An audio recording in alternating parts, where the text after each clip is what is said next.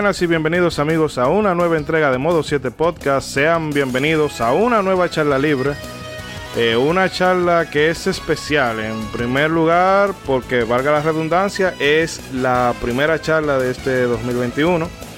Y porque, bueno, aprovechando las festividades de este mes de febrero, de mes del amor y de la amistad, pues aquí en Modo 7 nos hemos puesto en modo romántico y venimos con, bueno, como se dice por aquí, en vainitas rosada, para hablar un poco de todas esas parejas icónicas de la historia de los videojuegos.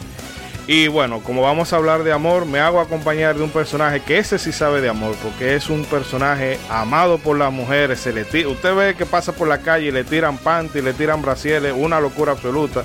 Y es nada más y nada menos que el Marajá de Capultala, Ronzo. Ronzo, ¿qué tal está? Bárbaro, pero qué introducción. Pero en rubirosa en su mejor tiempo, gracias. usted como el pecho de vaca número 7, que siempre lo van buscando. Lo va a buscar. Lo más pedido. Lo más pedido en toda la carnicería. Gracias, gracias. Muy buenas noches a todos los amigos que nos siguen. Bienvenidos nuevamente a una charla libre de Modo 7 Podcast. Ronzo acá con ustedes, contentísimo de participar en este programa, un programa interesante con este asunto del tema del amor, ya que estamos en el mes del amor y la amistad, febrero.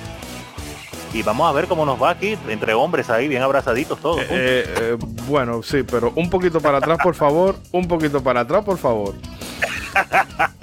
Y también nos acompaña, pero este es hombre de una sola mujer y nos acompaña desde México con su amor a la mexicana. Nuestro hermano Mr. Trumpetman. ¿Cómo estás? Dios santo, ya qué onda con esa presentación de Talía. Pues, amor a la mexicana, tequila, tabaco y ron. ah, no, ah, que hay, que hay. No, pues eh, muy buenas noches a todos. Este, aquí el Mr. Trumpetman ya listo para iniciar, como dijo Ishidori, el primer programa ya oficial de, del 2021, la primera charla del 2021. Y bueno, pues como dijeron también, ahí nos vamos a poner en modo romántico para eh, analizar todas esas parejas icónicas. Sí, para dejar... Que, yo, dejar un poco de todo ese hate que anda por, por las redes. Vamos a ponernos románticos todos. Sí, sí, claro, hay que ayudar un poquito ahí a poner color de rosa el, asunto. Pero no, si ya listos, ya tenemos el programa listo, así que esperamos que lo disfruten así como nosotros disfrutamos en prepararlo. Sí, no, y vamos a vamos a tocar mucho, eso es lo bueno de estas charlas libres, que permiten abarcar una, una infinidad, bueno, no una infinidad, pero sí una gran cantidad de títulos que de otra manera se nos complicaría hacerlo. Y bueno, vamos a no alargar mucho esta presentación y vamos a lo que venimos, que es este programa dedicado a todas esas parejas en los videojuegos. Y bueno, ¿por qué no también a todas las parejas de todos los oyentes que nos escuchen? Eh, no olviden suscribirse, déjenos sus comentarios, sea en ebooks, eh, nos pueden encontrar a través de Facebook, Twitter y en fin, que eh, con todo el amor que ustedes nos dan, bueno, pues eso es más que suficiente para nosotros seguir adelante. Así que Vamos a un corte y venimos con todo el contenido.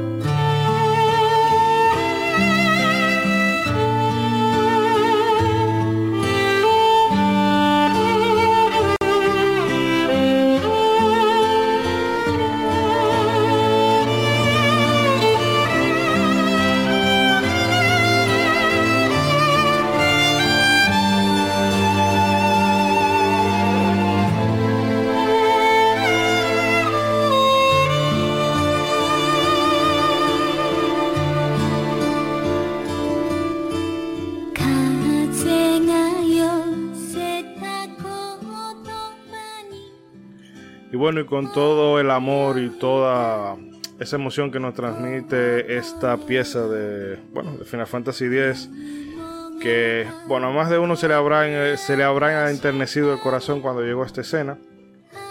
Pues vamos a aprovecharla para arrancar con el bloque, precisamente con esta saga que, eh, bueno, como lo hablábamos los muchachos detrás de micrófono, es que es una de las franquicias eh, donde más se resalta el sentimiento del amor, porque ya sea tanto por ese mensaje de amor y amistad que quiere, que siempre ha buscado Sakaguchi mostrar antes de su partida de la, de la empresa o de la compañía, bueno, pues también nos muestra mucho todas esas complejidades de las relaciones humanas eh, cuando los sentimientos de amor y romance se inmiscuyen en el medio.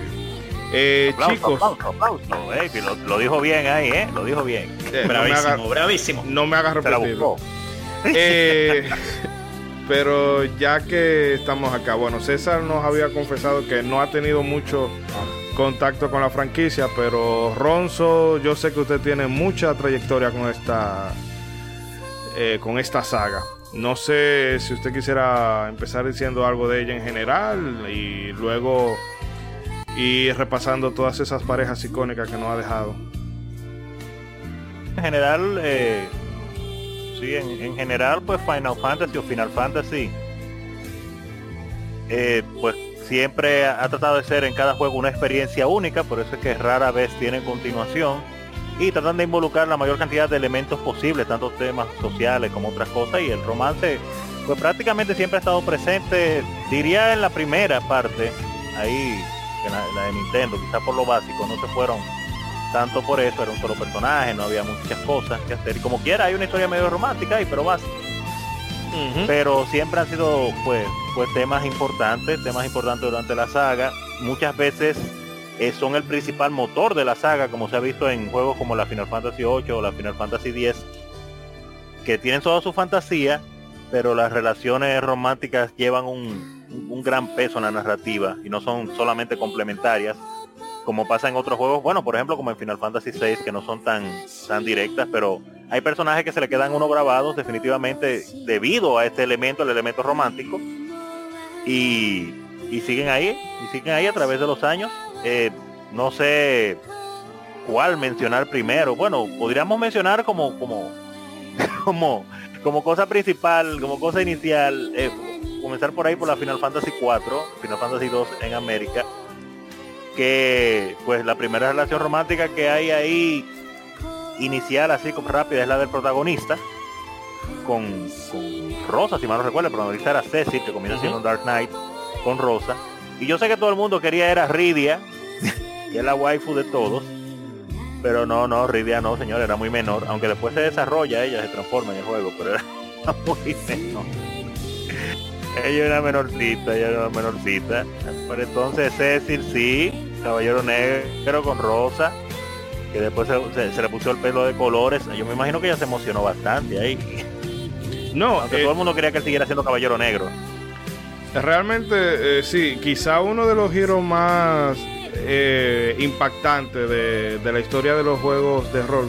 Ahora parecería una cosa como muy básica, muy, muy quemada y todo pero en ese momento tú empezabas siendo un caballero negro y luego tú renunciabas a todo eso eh, para convertirte en un paladín. Y a uno ese giro cuando uno llegaba a esa parte en el que tú combatías porque era literalmente tú eliminabas la parte oscura de ti para entonces convertirte en algo más eso a uno lo dejó loquísimo.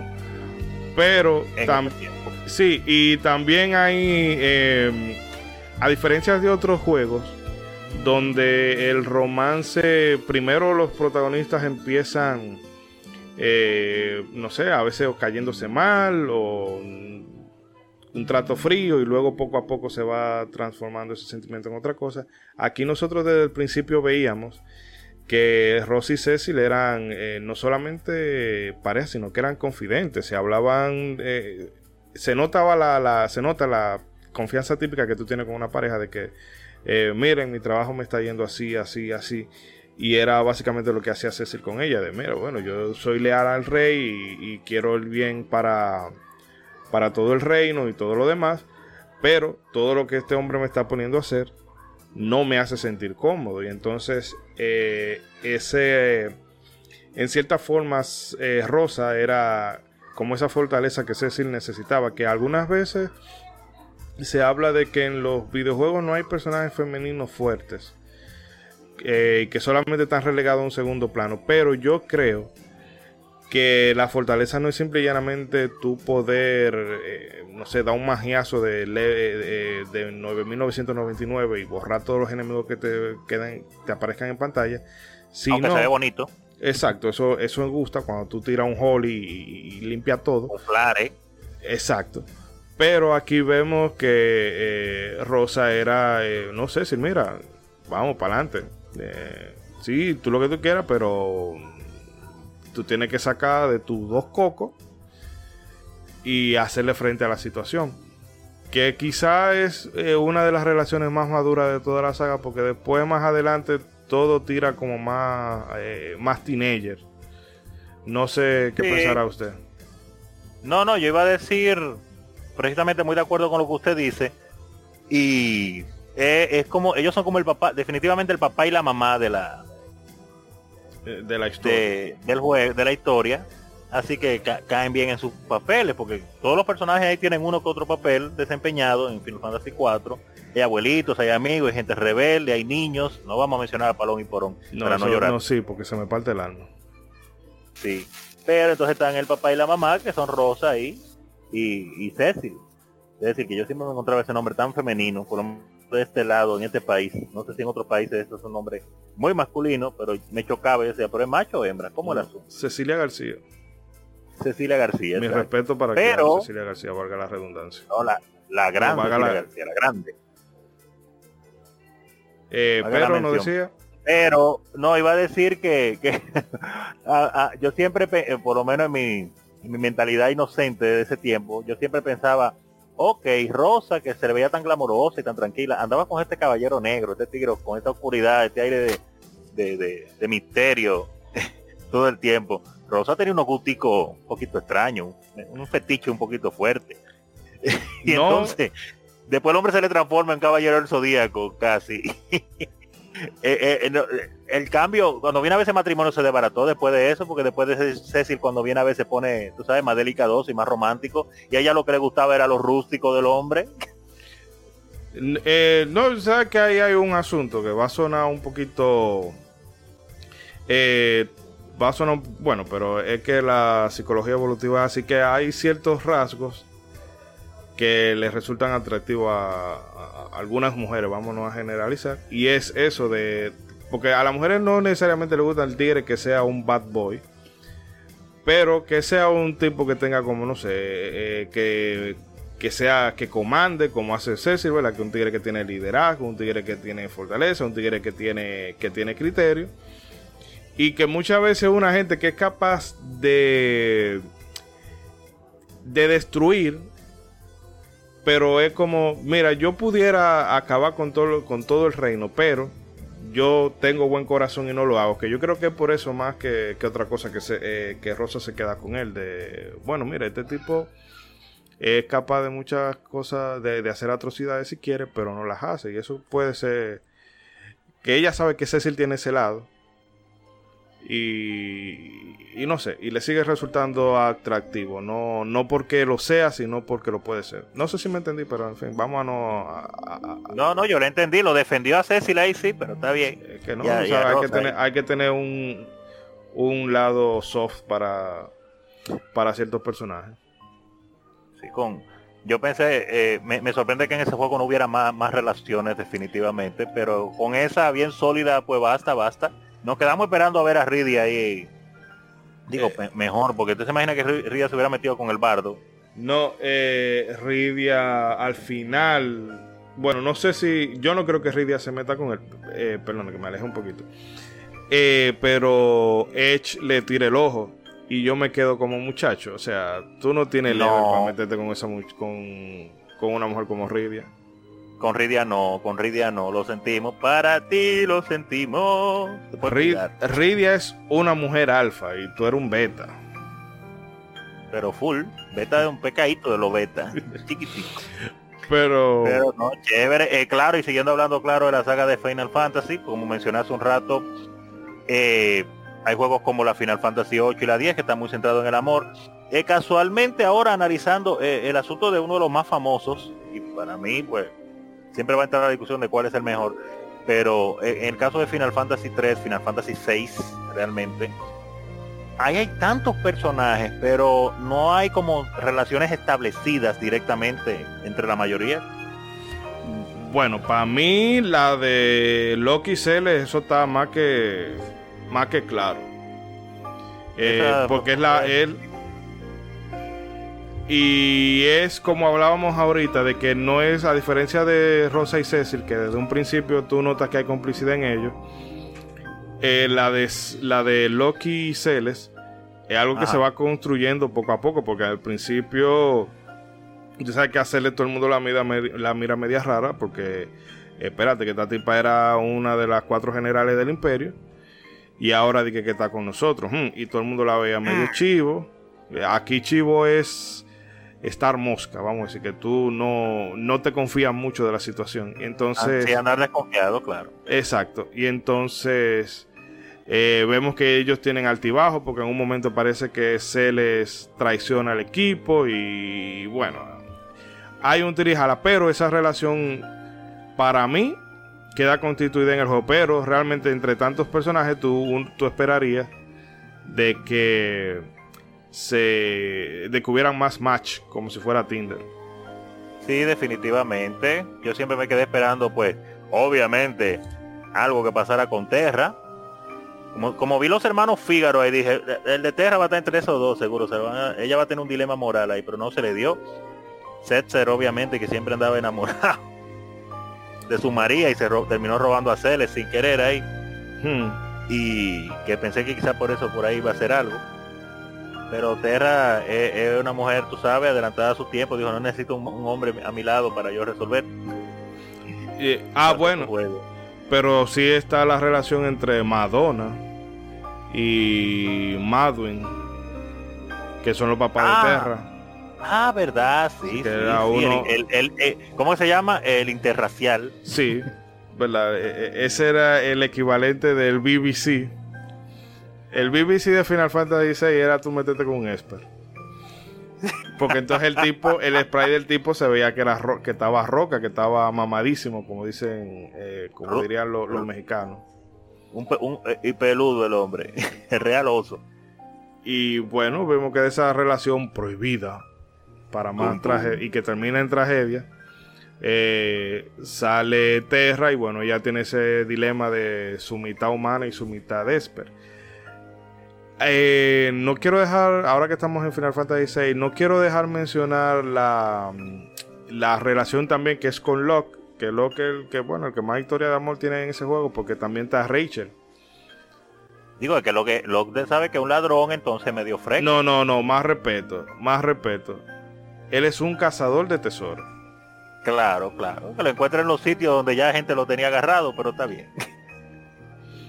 Eh, y bueno, eh, no sé si usted quiere comentar algo más o pasamos directamente a la next. No, eh, no, no puedo dejar de mencionar rápidamente, como le mencioné, Final Fantasy VIII, que muchas personas le, le desagrada muchísimo ese juego por el tema precisamente de que es como escolar, parece un, un un, desacato, un desacato escolar. No, el que desacato escolar no, no. Ah, ah, ah. no sale el juego. Pero ahí había, pero ahí había mucha calentura vaginal. había mucha, había mucha que, que yo no entiendo cómo hay gente que no se la lleva, porque usted juega bien Final Fantasy 8, como debe ser, o sea, leyendo sus diálogos y todo. Y entonces la relación que se cae de la mate, la de Squall, el emo y Rinoa, la, la aceleradita, por decirlo así. Media, media niña consentida también. También, también, media niña consentida. Pero hay una parte en la que Selfie, que es la más tiguerita y alocaíta del grupo, pero se le tira también Squall. Y también está, pues claro, la profesora. Que la profesora es un ching más adulta, pero no es mucho más adulta y también está enamorada del hombre y se le tira, le tira su cosita también. Entonces ahí el amor anda en el aire. Sí. Lo único que Squall le gustó su loca, que es la única que le aguanta su, su, su emo. No, pero Kisty es la única MILF que no es MILF. Exacto, ella es la MILF que no es MILF, porque ella es jovencita realmente. Y bueno, a mí esa parte me dio. Ahí fue cuando yo empecé a odiar a Squall. cuando Christy se lo lleva para le dice, mira, ven, eh, que ya terminó, ya tú no eres mi alumno, pero bueno, vámonos para este sitio. Entonces, Aquí, Ella- para acá. te lleva para un sitio solitario. Tú ves que hay parejas alrededor que están, como se dice aquí, eh, comiendo gallina, dígase, entregarse a los besos y caricias y demás. Y él pregunta, ¿para qué tú me traes para acá? O sea, Pero, pero, pero yo- mongolo, pero idiota, pero verdugazo. y yo, Y pero esa este tigre, se te está tirando. yo, pero este tigre tiene que tener algún tipo de deficiencia. Eh, pero claro, te lo justifican después con que a él se le cuesta, le cuesta abrirse y relacionarse con los otros por todo el, el asunto. Pero dije, no, déjense de eso, déjense de eso. Yo hubiese, en esa escuela se metieran así y, y, bueno, fuera un padrote. Eh, pero también tenemos, ¿verdad? El que está comiendo bueno, bueno en ese juego es eh, Robin Williams, digo, eh, el director Sid. Ay, sí, verdad, a mí se me había olvidado eso. El Cid ahí, el, el, el, el señorón. Que, eh, óyeme, idea, pero esa, esa sí es la verdadera MILF. Eso sí yo no me lo esperaba. Cuando yo, cuando, cuando después vi esas escenas donde te ponen esa relación, yo dije, ¿what? ¿What? Con el director. Una mujer que está tan buena. Le digo que yo la veía y en, y en ese tiempo yo la veía como a Talía en sus mejores de los mejores años. Se me parecía. pero para mí que para mí que así le decían el trípode y por eso es Bueno, Oh. él tiene un... sigue por ahí. Sí, sí, estoy acá. Ah, ah, pensé que lo había perdido. Que parece que ella le habrá. Ay, pero yo pensé. Yo, tú me dejaste sorprendida. Y él le ah, tú creías que a mí me decían burro por bruto. No, no. Entonces ahí ella amarró el su tipo. feo. El tigre es feo y rústico, pero tiene lo suyo. Por eso es que uno no puede, ¿cómo que se dice? Uno no puede nunca desistir. No, que me falta. Dele para allá, que usted no sabe qué es lo que a la mujer le va a gustar de usted. Dele para Eso allá. es verdad, porque eh, tú ves el diseño de, de Sid y te parece eso, o sea, es como mm, todo muy académico, un señor ya cuarentón, medio, medio regordete. Cuarentón. Vamos a ayudar, cuarentón, cincuentón, medio regordete, pero la, la idea está aficiada de su tipo. Aficiada, dígase, muy, muy enamorada. Eh, Increíble, increíble. Y claro está, para te- terminar con el asunto de la Final Fantasy, pues eh, el amor que yo nunca apoyé, pero para adelante, que es el de Final Fantasy X. Entre Tidus y, y Yuna, uno de los más famosos, obviamente, por todas las cosas que ellos pasan. Muy, muy chévere, muy chévere. Pero es que Tidus a mí me cae como que me desagrada. sí, Me realmente desagrada. Tidu, bueno, es que, bueno, eh, entre Tidu y Van, yo no sé. O sea, se me, No me, no me recuerde a Van, que porque, Van es peor, yo creo. porque que por lo menos Tidu, sí, porque por lo menos Tidu tiene, eh, o sea, tiene toda la razón del mundo de que esté en esa historia. Lo de Van no tiene, no tiene pie ni pisar, pero bueno, ya ese otro, ese es otro tema. Eh, pero lo de Juni y lo de Tidus yo lo veo un poco como lo de Squall, que es como esas relaciones típicas que se dan cuando o sea, son muchachos adolescentes, las hormonas están en pleno fervor. Pero no me parece que en la vida real esas fueran relaciones que vayan a durar más de, de siete meses, un año, cuando mucho. Ah, pero le dio mucho, yo le hubiera dado tres meses. Porque, por ejemplo, el temperamento que tiene Squall y el temperamento que tiene Rinoa no es para que duren mucho. Y bueno, Tidu no existe, Tidu es un sueño, así que tampoco. Pero que Peor todavía. y que pasa en Final Fantasy X se evidencia mucho esa ¿cómo decir? Esa esa perspectiva diferente que tienen los que tienen los japoneses y los occidentales de romance, porque en, en la última escena, spoiler, cuando ya Tidus, eh, bueno, vencen a Sin, Tidus se empieza a disolver y todo eso, porque no pertenece a esa realidad. Eh, que en la versión americana Yuna le dice I love you, pero en japonés es arigato. Entonces, Oh, eh, es como eso, de que el- a los japoneses son mucho de, de dejar la cosa implícita, pero no, no dejarlo así a la clara. Realmente, realmente. Mire, pero y entre, obviamente, para que no se me olvide, ¿cómo es que se llama? Se llama, Dios mío, se, bueno, se llama, porque el, personaje del juego, en la Final Fantasy 12, en la, la morena, Fran, Viera, Fran, Fran, eh, la, Fran. la, la chubaca Fran. sexy. Oye, no es por nada, pero yo siempre me quedé esperando como, como una confirmación full de ella y Valtier de algo, porque ella, esa morena estaba buena. No, si usted supiera que a mí me da que Fran y Valtier a lo mucho serán amigos con beneficio, pero yo no creo que ellos tengan una relación romántica. No, por su forma de ser, ellos quizás no van a tener una forma, una relación romántica porque son dos personajes duros ahí, se ve, pero, pero carajo. Valtier es, es el duro del juego realmente, el verdadero protagonista, y Fran no puede estar más buena, y mide como 6'5". Y que también hay, o sea, más allá de que en el principio del, del Final Fantasy XII vemos que Ras, eh, la boda de Ash y Rasler, que Rasler es una muerte pendeja porque en realidad eh, el tipo se desesperó. Bueno, la- eso pasa en la primera, en lo- la primera cinemática del juego es esa, cuando matan a Rasler. Y es porque él quiso como ser más héroe de la cuenta.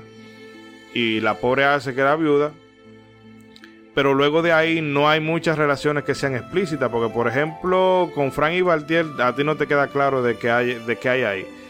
Eh, hay un coqueteo también entre Valtier y Ash y tampoco te queda claro nada ahí. Entonces hay una... Penelo hace un comentario al final que te hace ver que quizá entre Ash y, y Bash pudieran haber como feeling, pero tampoco hay nada concreto. Es decir que eh, se quedan como yo creo que quizá por eso Final Fantasy XII no es tan popular en el fandom, entre otras cosas. Y es por eso, porque como que no toca, eh, eh, no se va tan a lo anime. Porque por ejemplo en Final Fantasy X tenemos, ¿verdad? Ese romance de, de Tidus y Yuna.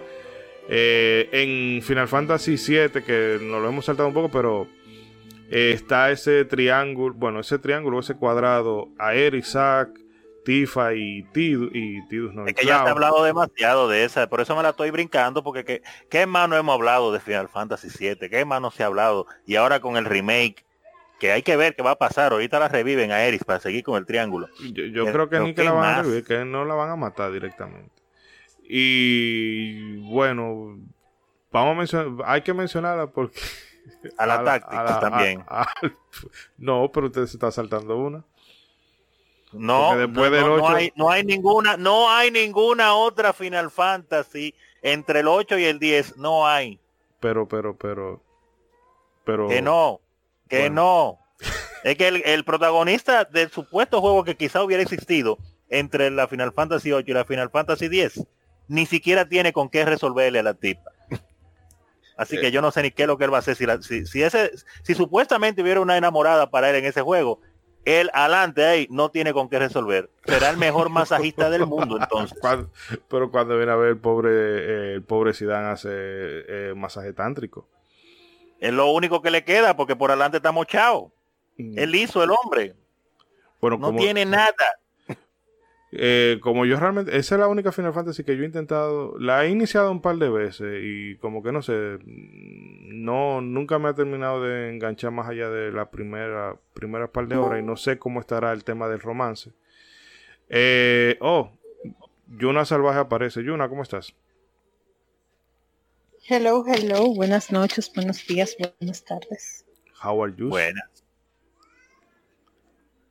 Eh, ¿Me escuchas? Sí, todo bien, todo estamos, todo está, todo está tranquilo. Ah, y mira. ustedes. Todo, todo bien. Te voy a, sal- a lanzar la pregunta para no dejar, eh, para llenar ese hueco que vamos, que va- se puede quedar vacío aquí. Eh, ¿Tú Ay, nos Dios puedes mío. hablar un poco del romance en Final Fantasy IX? Porque yo no lo he jugado y, y Ronzo eh, tiene esa, acabé, es- pero esa no, memoria, no ese ella. recuerdo se le, borró, se le borró. ¿Cómo así? Que no hay romance en la, en la Final Fantasy 9. No, es que, es que para él no existe directamente. ¿Cómo que no? Y Garnet y Zidane, ¿qué son? ¿Ahí hay sofilia entonces o qué? Dos, Bueno, el tipo, el, tipo tiene... No, ¿Cómo que dos amiguitas? ¿Por qué dos amiguitas? No, porque si dan adelante, no diga que el pan es asexual o algo así. Él es, él es asexual, él no tiene nada ahí con que resolver. ¿Quién dice? El juego lo dice. ¿Cómo así? Porque y entonces para qué él volvió a Alessandría? Él volvió a Alessandría atrás de su mujer. De su Oh, no. amiga, de su amiga. Ah, pues tú, entonces tú me estás diciendo que Garnet es lesbiana. No, Garnet cree que hay un hombre ahí. Cuando ella lo vea en cuero, ya va a saber lo que realmente. Acuérdate que eh, los primeros descendientes, eh, ¿cómo, es? ¿cómo era que se dice? Bueno, lo primero fue el- antes del hombre tuvo el mono, entonces Pero vamos él a hacer las matemáticas. Bueno, pero él tiene un él rabo. Él no es- un mono, pero él no es un mono, él Pero lo él- hicieron, es un organismo creado extraño ahí, igual que, que ¿Y Cuba. qué te hace pensar que él no puede tener una parte, un miembro masculino? Aunque cuya no, no se le veía por ningún lado. En el juego le dan una explicación a ustedes qué tipo de seres son ellos y de la forma que te lo explican, el hombre no tiene ni aquí ni allá. Pero amén, que viva su aventura. Bueno, bueno. Eh, Ya hablaron de la Final Fantasy X, ya hablaron de Yuna, ya hablaron de Tidus, hablaron de Marley, hablaron de Cronos, y Dios mío. No, estamos, todavía estamos en Final Fantasy ahora mismo, pero si tú quieres Final decir Fantasy. algo breve de las parejas de Final Fantasy antes de pasar a otra a otro punto. Ah, sí, que la más tóxica es la de Rinoa y Squall. Ya, guácala. Solo eso quería decir. Ah, Y que la más bonita, dígame. No, dilo, dilo, dilo. Y que la más Oh, bonita, es- la más bonita es la de Yuna y Tidus y la de pedofilia son la de los 13. Esas son las, las cosas. eso no, es- eh, eso es eh, eh, eh, no, bueno, vamos a no meternos en eso de 360 No. para allá. eh, eh, eh, vamos, no hay nada ya. Si, si la 9 no, no existe, la 13 es un vacío existencial que hay. Pero vamos a... La 9 sí existe, respétame. Digo, la, la 13 no. Bueno, vamos a dejar ese no debate. La por- número 13 es un invento de la imaginación. Pero Oye, bueno, oye, ¿tú sabes con qué yo rellené ese hoyo de la, de, de la 9? Con, ¿Con la táctica. ah, bueno, sí. Eh, eh, Delita, Sí, Delita y cómo se y o, Odelia, la o Tactics. Advance. No, la, la Tacti de, de Play. de uno. Oh, Que al, final, gacha, gacha. que al final termina como Romeo y Julieta, si Romeo y Julieta fueran eh, de Capotillo. Ay, Dios mío. Ahora, en fin. ahora, ahora, escúcheme, no, nada más para decir esto de la táctica. Usted se imagina, se imagina una relación que se diera entre Orlandú y Agrias. Eh, Lo que sale de ahí. eh, eh, no, no. De hecho, no sé si. O sea, Orlando no. Orlando no. No. Orlando está demasiado roto en esta vida. Eh, y si tú lo mezclas con Agria. eh, eh, bueno, estamos yendo un poquito a la tangente. Pero Orlando. Ese es el personaje que tú no metes en el equipo. Porque si tú lo metes en el equipo, ya los otros no suben de nivel. Porque él, demasiado él fácil. limpia el set. Pero bueno, vamos a. Para no dejar que Final Fantasy nos acapare todo. eh, todo el espacio. Vamos a algo un poquito más. Más. eh, bueno, más, más gamberro, como dirían los españoles. Que son esta relación que hay entre eh, los bogardos, como le decimos aquí, eh, Terry Bogard y Andy Bogard. Con. eh, bueno, Andy con Mai Shiranui que es la mujer con más más corazón de, de la industria del videojuego y. Eh, César que está un poquito calladito por ahí. No sé si pueda comentar algo al respecto. Digo, no, eh, más que nada ahí me fui haciendo la tarea, por ejemplo, en cosas de King of Fighters y eh, tenía, sí, ahorita como mencionaron Andy May, que cuando los enfrentas sale la animación de que esta May como que le enseña así como si fuera su bebé y el otro se asusta mucho. Entonces está, está muy curiosillo ese, ese, esa animación que ponen ahí. No, yo lo que todavía quiero que alguien me explique, ¿qué le ve Mai a un tipo como Andy? Porque si La fuera, de si fuera de Terry, yo no le dijera, porque Terry es un tío, o sea, es que tú nada más ves el dibujo de Terry y es eh, carisma por donde tú lo, tú lo mires. eh, el chaleco, la gorra, eh, la cola, el estilo de macho alfa, un macho alfa. Mientras que Andy es, incluso la técnica que usan son como, no sé, un, un kung fu medio light o algo así. Hay a quien le gustan los seriecitos, pues digo, cada quien. Bueno, también. Pero, pero, mega introvertido, entonces, muy introvertido y que si yo qué bueno, pero cuidándose ese pelo todo el tiempo. Ah, ah eso sí. Tome, Elena. Yo, eh, los, los frames de animación que se gastan en, la. Bueno, cada vez que él está en una pelea y, eh, o que gana o que va a empezar el combate, siempre está haciéndose ajuste a la melena. Sí, lo salva porque eh, él, se salva que yo no lo insulto más porque él tiene como 32 de brazos. Entonces hay que perdonarlo. y quizá, eso lo ayuda, quizá eso lo ayuda con, con esta muchacha, con Mai. Y esta muchacha Blue Mary, que es un poquito como más. Eh, bueno, en comparación de Mai, es un poquito. Bueno, es delgadita, más chiquita, pero te mete un. Pero rendía. Sí, pero te mete unos, unos ostiones, como dirían por ahí. Y una abusadora en el juego, está rota. Bueno, tal vez porque está rota. Es que... Principalmente en la King of Fighters. Eh, no sé si Yuna quiera comentar algo de... ¿Cómo así? Tengo una pregunta. Eh, Jin Kazama, yo sé que ustedes están hablando de King of Fighters, pero como que de repente me llegó Tekken a la mente. Bien, bien, Jin Kazama llega a tener eh, pareja porque ese tipo es raro, pero su diseño, Dios mío, qué hombre tan macho. Jin, si tú tienes pareja, déjame ver. Porque es que, eh, o sea, según he podido ver por algunas animaciones y leyendo historia, eh, como que no, o sea, sí, a él le llueven las mujeres cual Christian Grey, pero no se le conoce como que un en específico. Yo sé que a esta niña eh, él la llegó a salvar en la película, según lo que vi, pero de ahí más nada. Hasta, yo hasta lo quería emparejar con Nina Williams, pero que Nina Williams es demasiado hombre, entonces, que no. Sí, pero eh, romper esos estereotipos, tú no sabes. Eh, es que yo, yo a Nina Williams no la puedo proyectar de manera femenina. es como que un poquito machorra, sobre todo cuando tú juegas con ella en Dead by Degrees, que no sé si ustedes la, lo han jugado. No. Nina, ¿eh? Eh, no, no, yo de hecho de Tekken muy poca cosita. Diantre, ¿nadie de aquí ha jugado Dead by Degrees? No, bueno, yo, soy más de los Fighting 2D realmente. Ok, entiendo. Bueno, el asunto es, ¿no hay una pareja conocida para Jin Kazama? Bueno. Dentro de los rangos establecidos. Te tengo un dato de que en, la, en la película salió una novia que se llamaba Cara.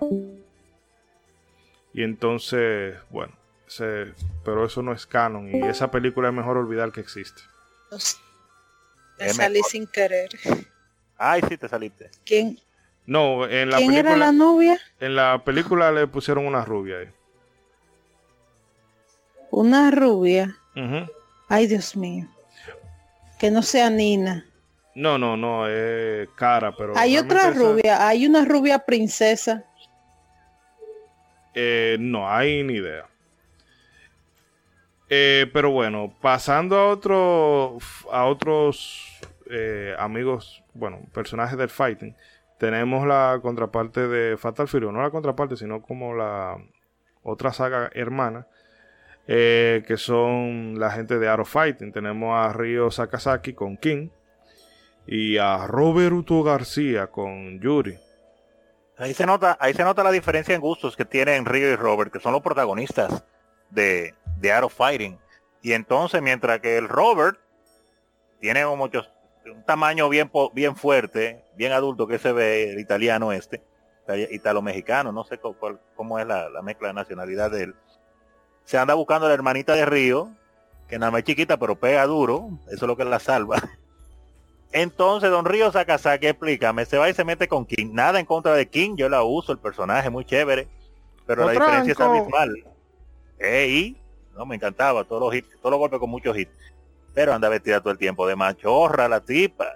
Entonces, eh, ellos son diferentes hasta en los gustos, en los estilos de ropa de Robert y Río, totalmente diferentes y en los gustos también. Hmm.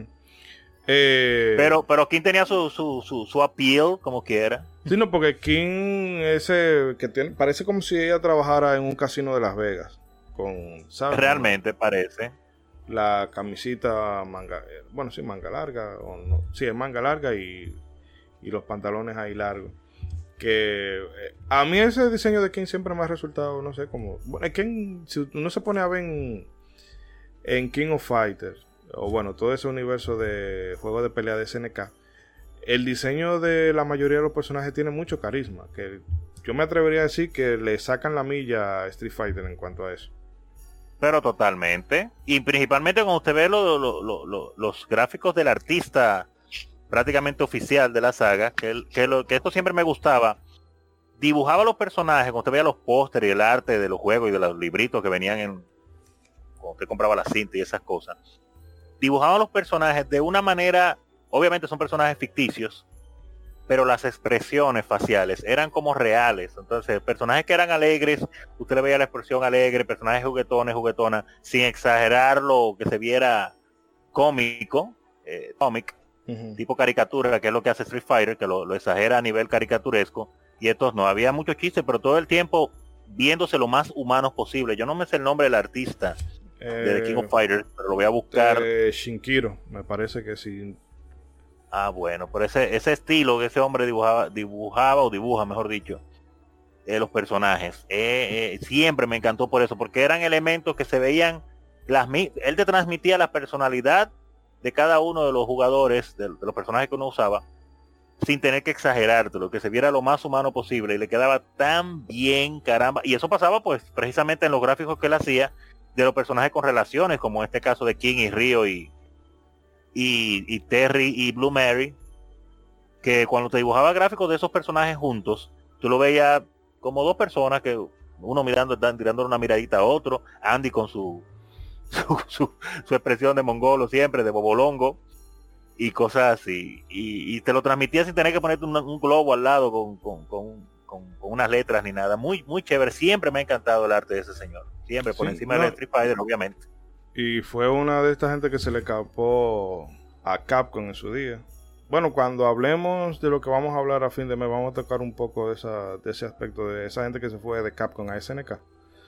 Sí, sí, eh, sí, Pero sí, eh, realmente en SNK se, o sea, el mismo que le ponían al, a, la, calidad del dibujo, a las animaciones, incluso hasta en la música.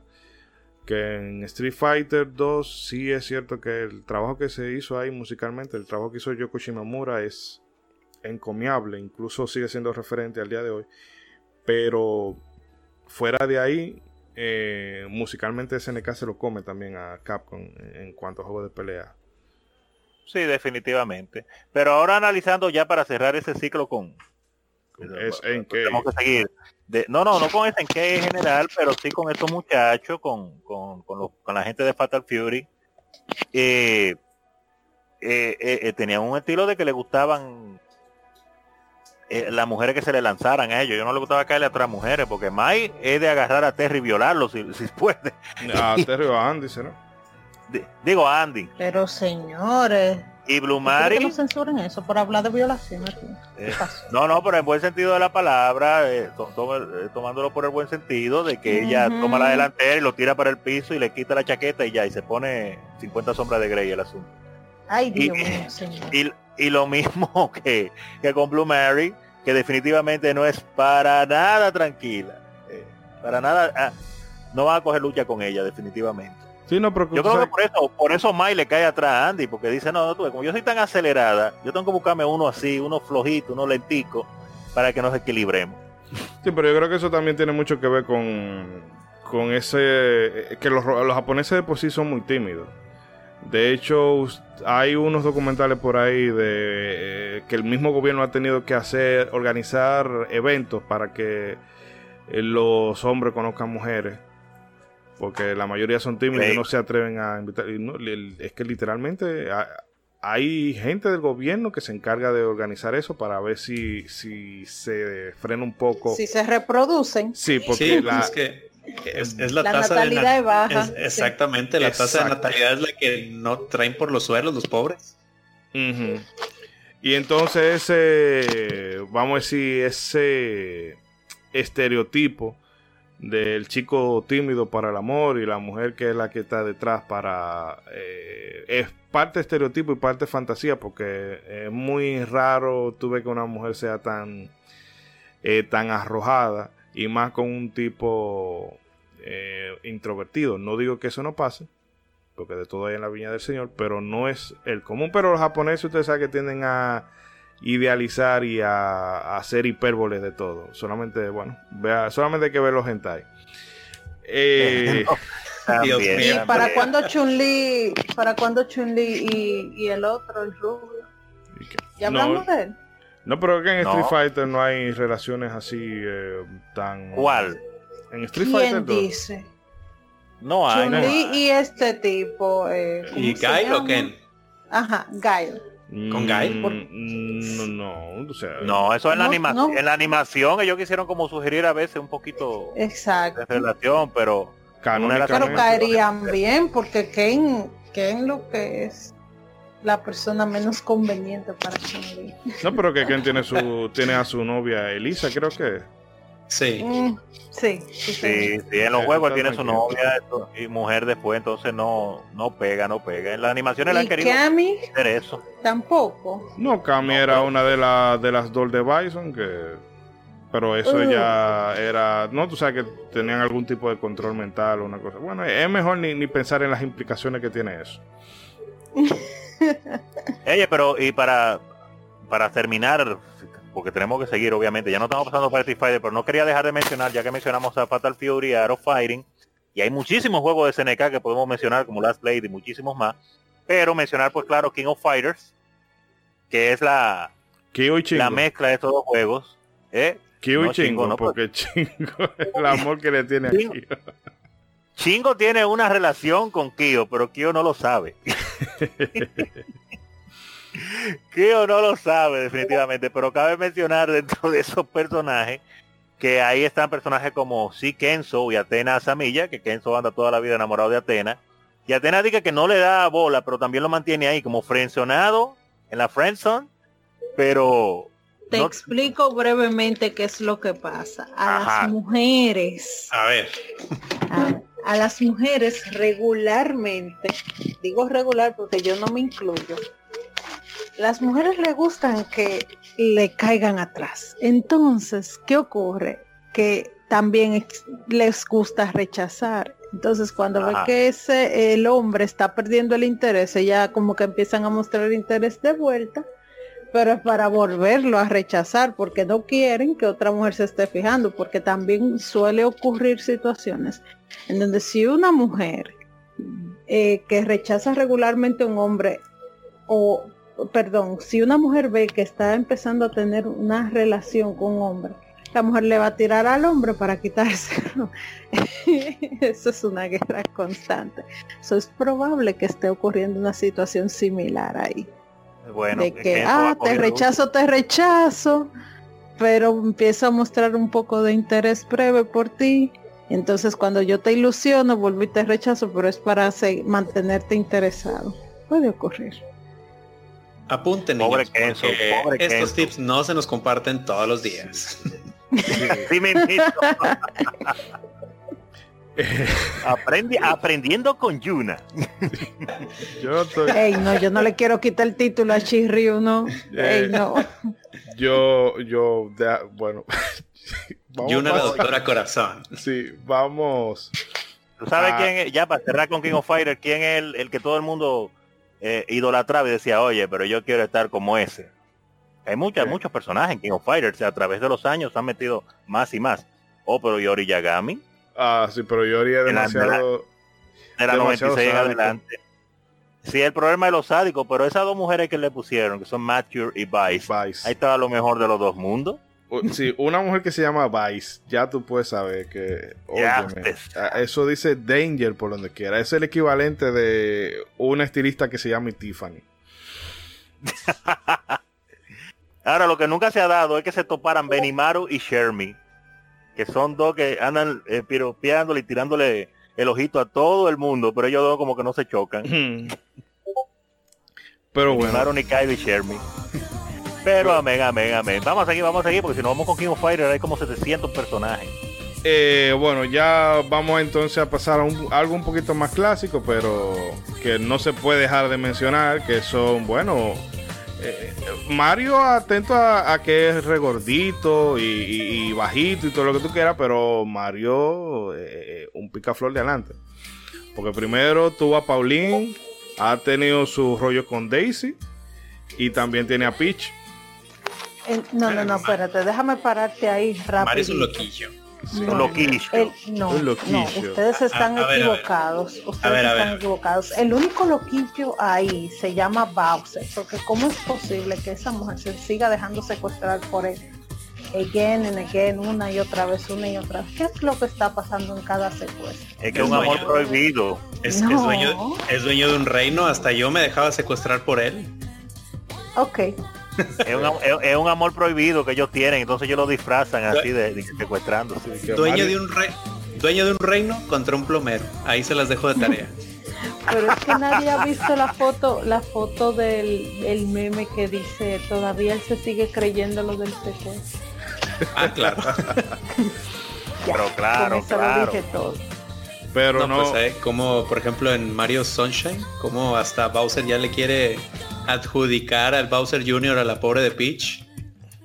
oh, bueno. Es que él sabía que venía Rosalinda por ahí. Exactamente. Rosalinda con altura. Pero en realidad, no es. sí. Sí, sí, pero Lo dije mal, lo dije Rosalinda es mal. la de la novela. Es verdad, es verdad. Rosalinda, hay amor, hay amor. No, por favor. ahí hacemos un mix. Sí, pero no, te decía que eh, para mí Mario que Mario. Mario tiene, no sé si es que el hongo lo pone eh, activo, como se diría por acá. Y, pero el tipo, óyeme, yo quisiera estar así, porque Peach, de seguro, pa- Mario es un viviente, hay que estar claro de eso. Sí, porque él vive de las mujeres. Es de que es plomero, pero yo nunca lo he visto haciendo ningún tipo de trabajo. Y ah, que siempre está rescatando a la princesa, pero eso ocurre. Él Ajá, no la salva todos los días. meterías Eso, por esa, tú te meterías por esa tubería que se mete Por la tubería de Peach. por la tubería de Peach cualquiera se mete. wow, wow, wow. Este segmento es para mayores de edad. No, yo estoy haciendo una referencia en específico a todos esos tubos que están en el reino champiñón por donde Mario tiene que meterse. Pero es una vez al año que él se mete y los otros a- los otros días del año viviendo porque- de la princesa. Porque de, de Mario. De Mario. Bueno, cuando salió la última Mario? La Odyssey salió en el 2017, 18. Sí, así es. ¿Y qué, él está, ¿Y qué está haciendo Mario todo este tiempo? Viviendo de la pobre Peach. Ey. Ya lo sabe. Ey, un se- vividor. Llegó Rey, me voy, bye, pasen buenas. ¿Cómo es? ¿Y qué fue? Yo soy un repelente. No, ¿Y qué pasó? Santo Dios. No, parece que quería rellenar el vacío. Eh, no, estamos hablando aquí, Rey, de el bueno, eh, eh, el recorrido amoroso de Mario, que se ha tirado a Pauline, se ha tirado a Daisy, se ha tirado a Peach. Y a Rosalina. Eh, Rosalina, el- yo creo que ahí no hubo nada que yo recuerdo. Digo, yo no jugué Mario Galaxy 2, jugué la 1, así que no, no sé. Tú sabes lo que Mario anda buscando, no te hagas loco. Él está buscando seguir de vividor. No, esa gente no son pareja nada. Eso es mentira. Él la involucra, eh, la marea. Él la involucra, la tipa le, le dice, ven, múdate para el castillo. Y ya después de ahí, la suelta en banda y empieza a andar con la cenicienta y con, todo- con la sirvienta y todo el mundo. Mario es un vividor. Que digo, como quiera ahí históricamente, primero, o sea, como que el primer, eh, el primer amor de Mario, por decirlo de alguna manera, pues primero está Pauline, que, que es aquí, eh, la primera damisela que tiene que rescatar con cuando se está enfrentando a Donkey Kong. en el juego de Donkey Kong, que Donkey Kong era eh, fue el personaje principal antes de haber salido Mario Bros y todo eso. Sí. Que era rubia, si mal no recuerdo. A él le gusta la rubia definitivamente. no, no, no, Paulina era castaña. Ah, ah pues mi mente sí, me, sí. me falló ahí, me falló. Que, O sea que van dos castañas y dos rubias. Sí, exacto. Que volviendo un poquito al tema de Mario Odyssey, ahí ya la ves acá, mujer chica alfa, ya la alcaldesa de New Donk City, bien renovada. ¿Cómo? Ah, que no, no, no, no, que tengo que jugar esa, tengo que jugar esa. Sí, sí, sí, ahí te reencuentras con ella, pero ya es la señora Pauline alcaldesa. Vámonos. Le dice Mario, cuídate, que ya yo hice mi vida sin ti, me fue mejor. Así es. Rata de dos patas, aléjate de mí. Eh, que por cierto, pitch. No, un poquito, un poquito enfermizo que ella sea la alcaldesa de una ciudad nombrada por la por el animal que te secuestró varias veces. Eso sí. Eh, hello, siguen ahí chicos que se me ha caído esto Sí. por acá. Ah, ok. Eh, pero no, bueno, ¿sabes? Síndrome de Estocolmo. Sí. Eh, Volvió, bueno, volvió mencionando ya, ahora que se mencionó a Donkey Kong, Donkey Kong también tiene su novia, eh, Candy Kong. Ay, sí. Candy Kong que sale en Donkey Kong Country. Sí, exactamente. que la, bueno, eh, Nada tímida, eh, nada tímida. No, no, esa se ve que. Ojo, cuidado, ojo, cuidado. Oh, sí. Eh, pero no, que eh, me apare- Bueno, ella eh, básicamente nos graba y, y tiene como una tiendita. Bueno, eh, el caso Sí, es que. ella es que- quien en, en Donkey Kong Country es quien está en los save points o los puntos de guardado del juego. Entonces que ella está pendiente del progreso de, de- de su mono alfa. Ajá. de su de su eh, mono lomo plateado. pero full, full, peludo. Oye, que, El Donkey, el se ve que es medio bruto para la finanza. Que Eh. luego en 1999, que ya sale pero en Donkey Kong 64, eh, ahí sí de por sí eh, decíamos eso de cómo salía en el primer Donkey Kong Country en este como que se les pasó un poquito la manita en la voluptuosidad ahí. Este, y ahora ella es quien te ayuda a conseguir los instrumentos para cada personaje. No, pero Oh, sabes que mira, no eso, me acordaba. que eso es para. Tú sabes que con los furros hay un sector ahí que cubrir. Eh, un, un, mar- un Eh. mercado grande.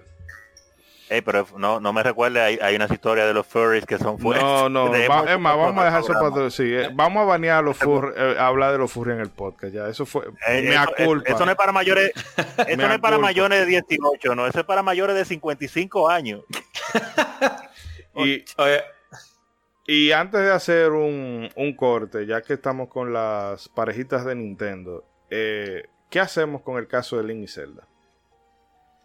Bueno, ahí es, ese es un tema largo y tendido. Es, es- es fuerte, es fuerte ahí. Porque Pues es que no, en, en Ocarina se pudiera como intuir algo, pero tampoco que se desarrolle mucho.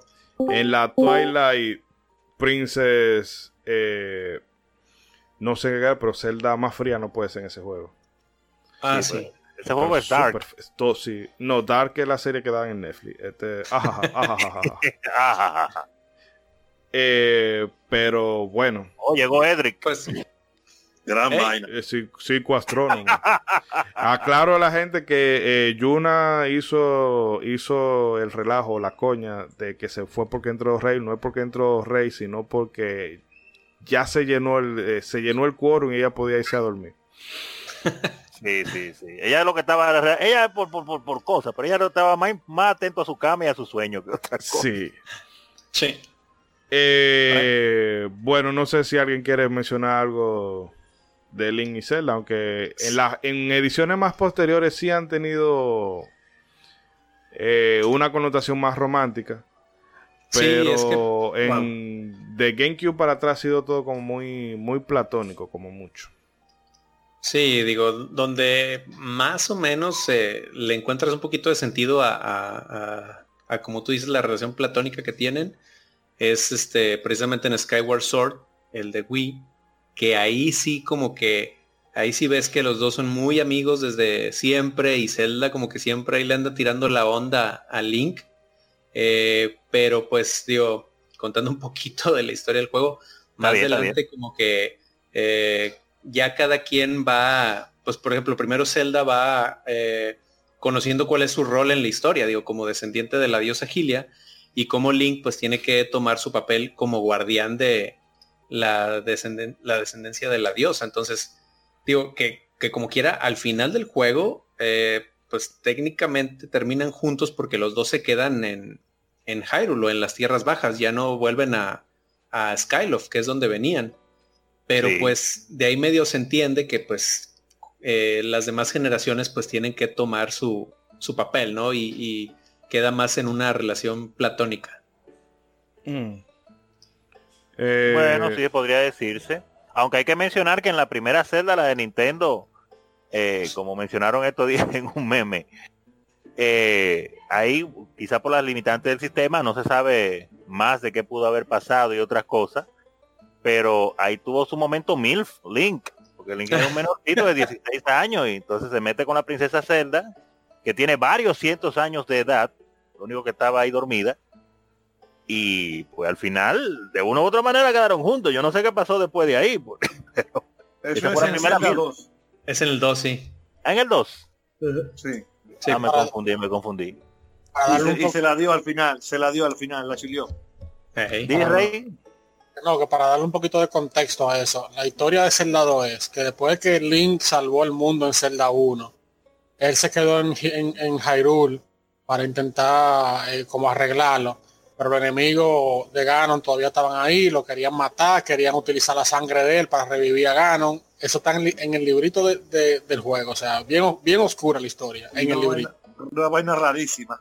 Sí, entonces, entonces eh, a Link le salió en la mano el símbolo de la trifuerza y él fue a ver a Impa, que en, los juegos de Nintendo Impa era una viejita, y, le, lo llevó a un castillo donde abrió una puerta y le enseñó a una princesa Zelda durmiendo. Es una, era una princesa Zelda durmiendo que tenía, el librito no dice, pero tal vez cientos o miles de años de cuando empezó la leyenda de Zelda. La leyenda de Zelda empezó porque había un rey de Hyrule que eh, eh, reinaba con la trifuerza, con las tres piezas de la trifuerza, y cuando el rey se murió, le dejó todo a su, a su hijo, el hermano de Zelda. Pero el hijo, pero no le dejó las tres piezas de la trifuerza. Eh, nada más le dejó dos, que fue la que Link. Estamos hablando que estamos hablando de la leyenda de Zelda, de como cuando empezó todo décadas atrás o, o siglos atrás. Entonces la, la otra fuerza que le dejó fue la otra fuerza que Link consiguió en Zelda 1, que para los que no saben, en Zelda 1 nada más aparecen dos piezas de la trifuerza, la, la, tercera trifuerza no se conocía todavía. Entonces el príncipe andaba buscando esa trifuerza eh, eh, y un, mago malo, maligno, le dijo que el rey había hablado con Zelda antes de morirse sobre la trifuerza y el, el príncipe, o sea, el hermano de Zelda, intentó como sacarle información, ella no quiso él se quilló y el mago la, puso como en, una, en un spell de, dormir, para dormir. Y, entonces el, príncipe se, sintió mal por eso y dijo que de, para que la gente no se olvidara de esa tragedia, hizo que todas las niñas que nacieran en, de sangre real eh, sean llamadas celdas. Y por eso que supuestamente todas las celdas se llaman celdas. Entonces, eso sí, oh.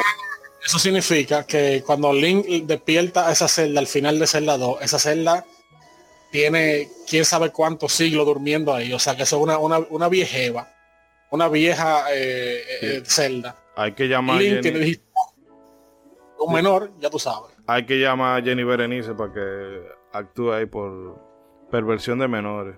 El Ministerio Público tiene que venir. Pero mira, eh, por eso uno tiene que jugar los juegos, porque yo estaba pero nubladísimo de esa historia. No, pero eso en el librito. Jugando, de hecho, eso fue leyendo el librito. Mm. Pero es la, misma historia de la japonesa. O sea, recuerde que en ese entonces los juegos no tenían memoria para tú llenarlo de historia. Entonces la historia te la ponía en el librito. Mm. En el manual de instrucciones. Eh, pero bueno, señores. La historia, la historia vino a dañar los juegos, fue. Tantos juegos buenos que hay y que uno dice que son malos por la historia. Mm. Eh, pero vamos a hacer un, pequeño corte aquí, porque ya tenemos un, bueno, de, antes que ustedes se pudieran sumar, ya tenemos un buen rato. Eh, vamos a hacer un corte y venimos repasando varias parejas icónicas que todavía nos quedan por acá. Así que amigos, eh, les agradecemos ¿verdad? La, la, descarga, la escucha, la reproducción, whatever. Eh, no olviden suscribirse si les es, o sea, depende de la plataforma, también déjenos sus, sus comentarios, bueno, en ebooks es posible, pero también nos pueden encontrar por Twitter, por Facebook, en fin, que tienen varias vías de contacto. Así que vamos a hacer un corte y venimos en nada con todo lo que resta por acá.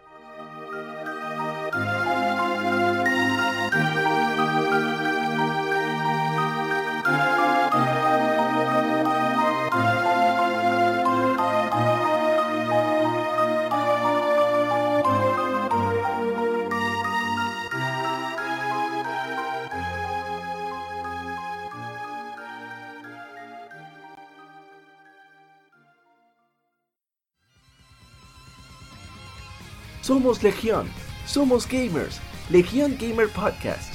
El gaming nos une. Un podcast enfocado en tratar juegos de actualidad y del pasado con la relevancia que merecen.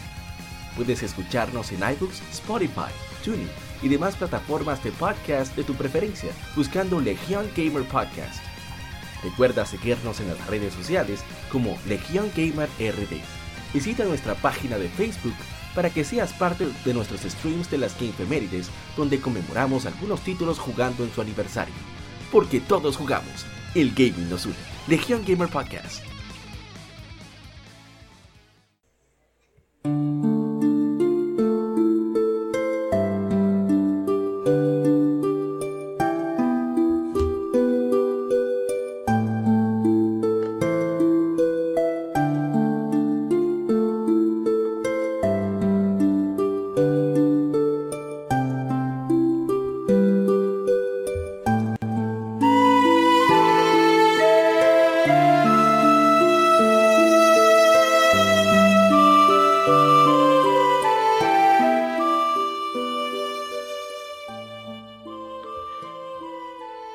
Y regresamos amigos con nuestro segundo bloque, pero antes de empezar con cualquier otra cosa, vamos a leer algunos de los comentarios que nos han dejado ustedes a propósito de, bueno, de la pregunta que dejábamos en nuestras redes sociales, que era, bueno, cuáles parejitas eh, les llegaron a enternecer el corazón y si tienen algún chipeo en particular.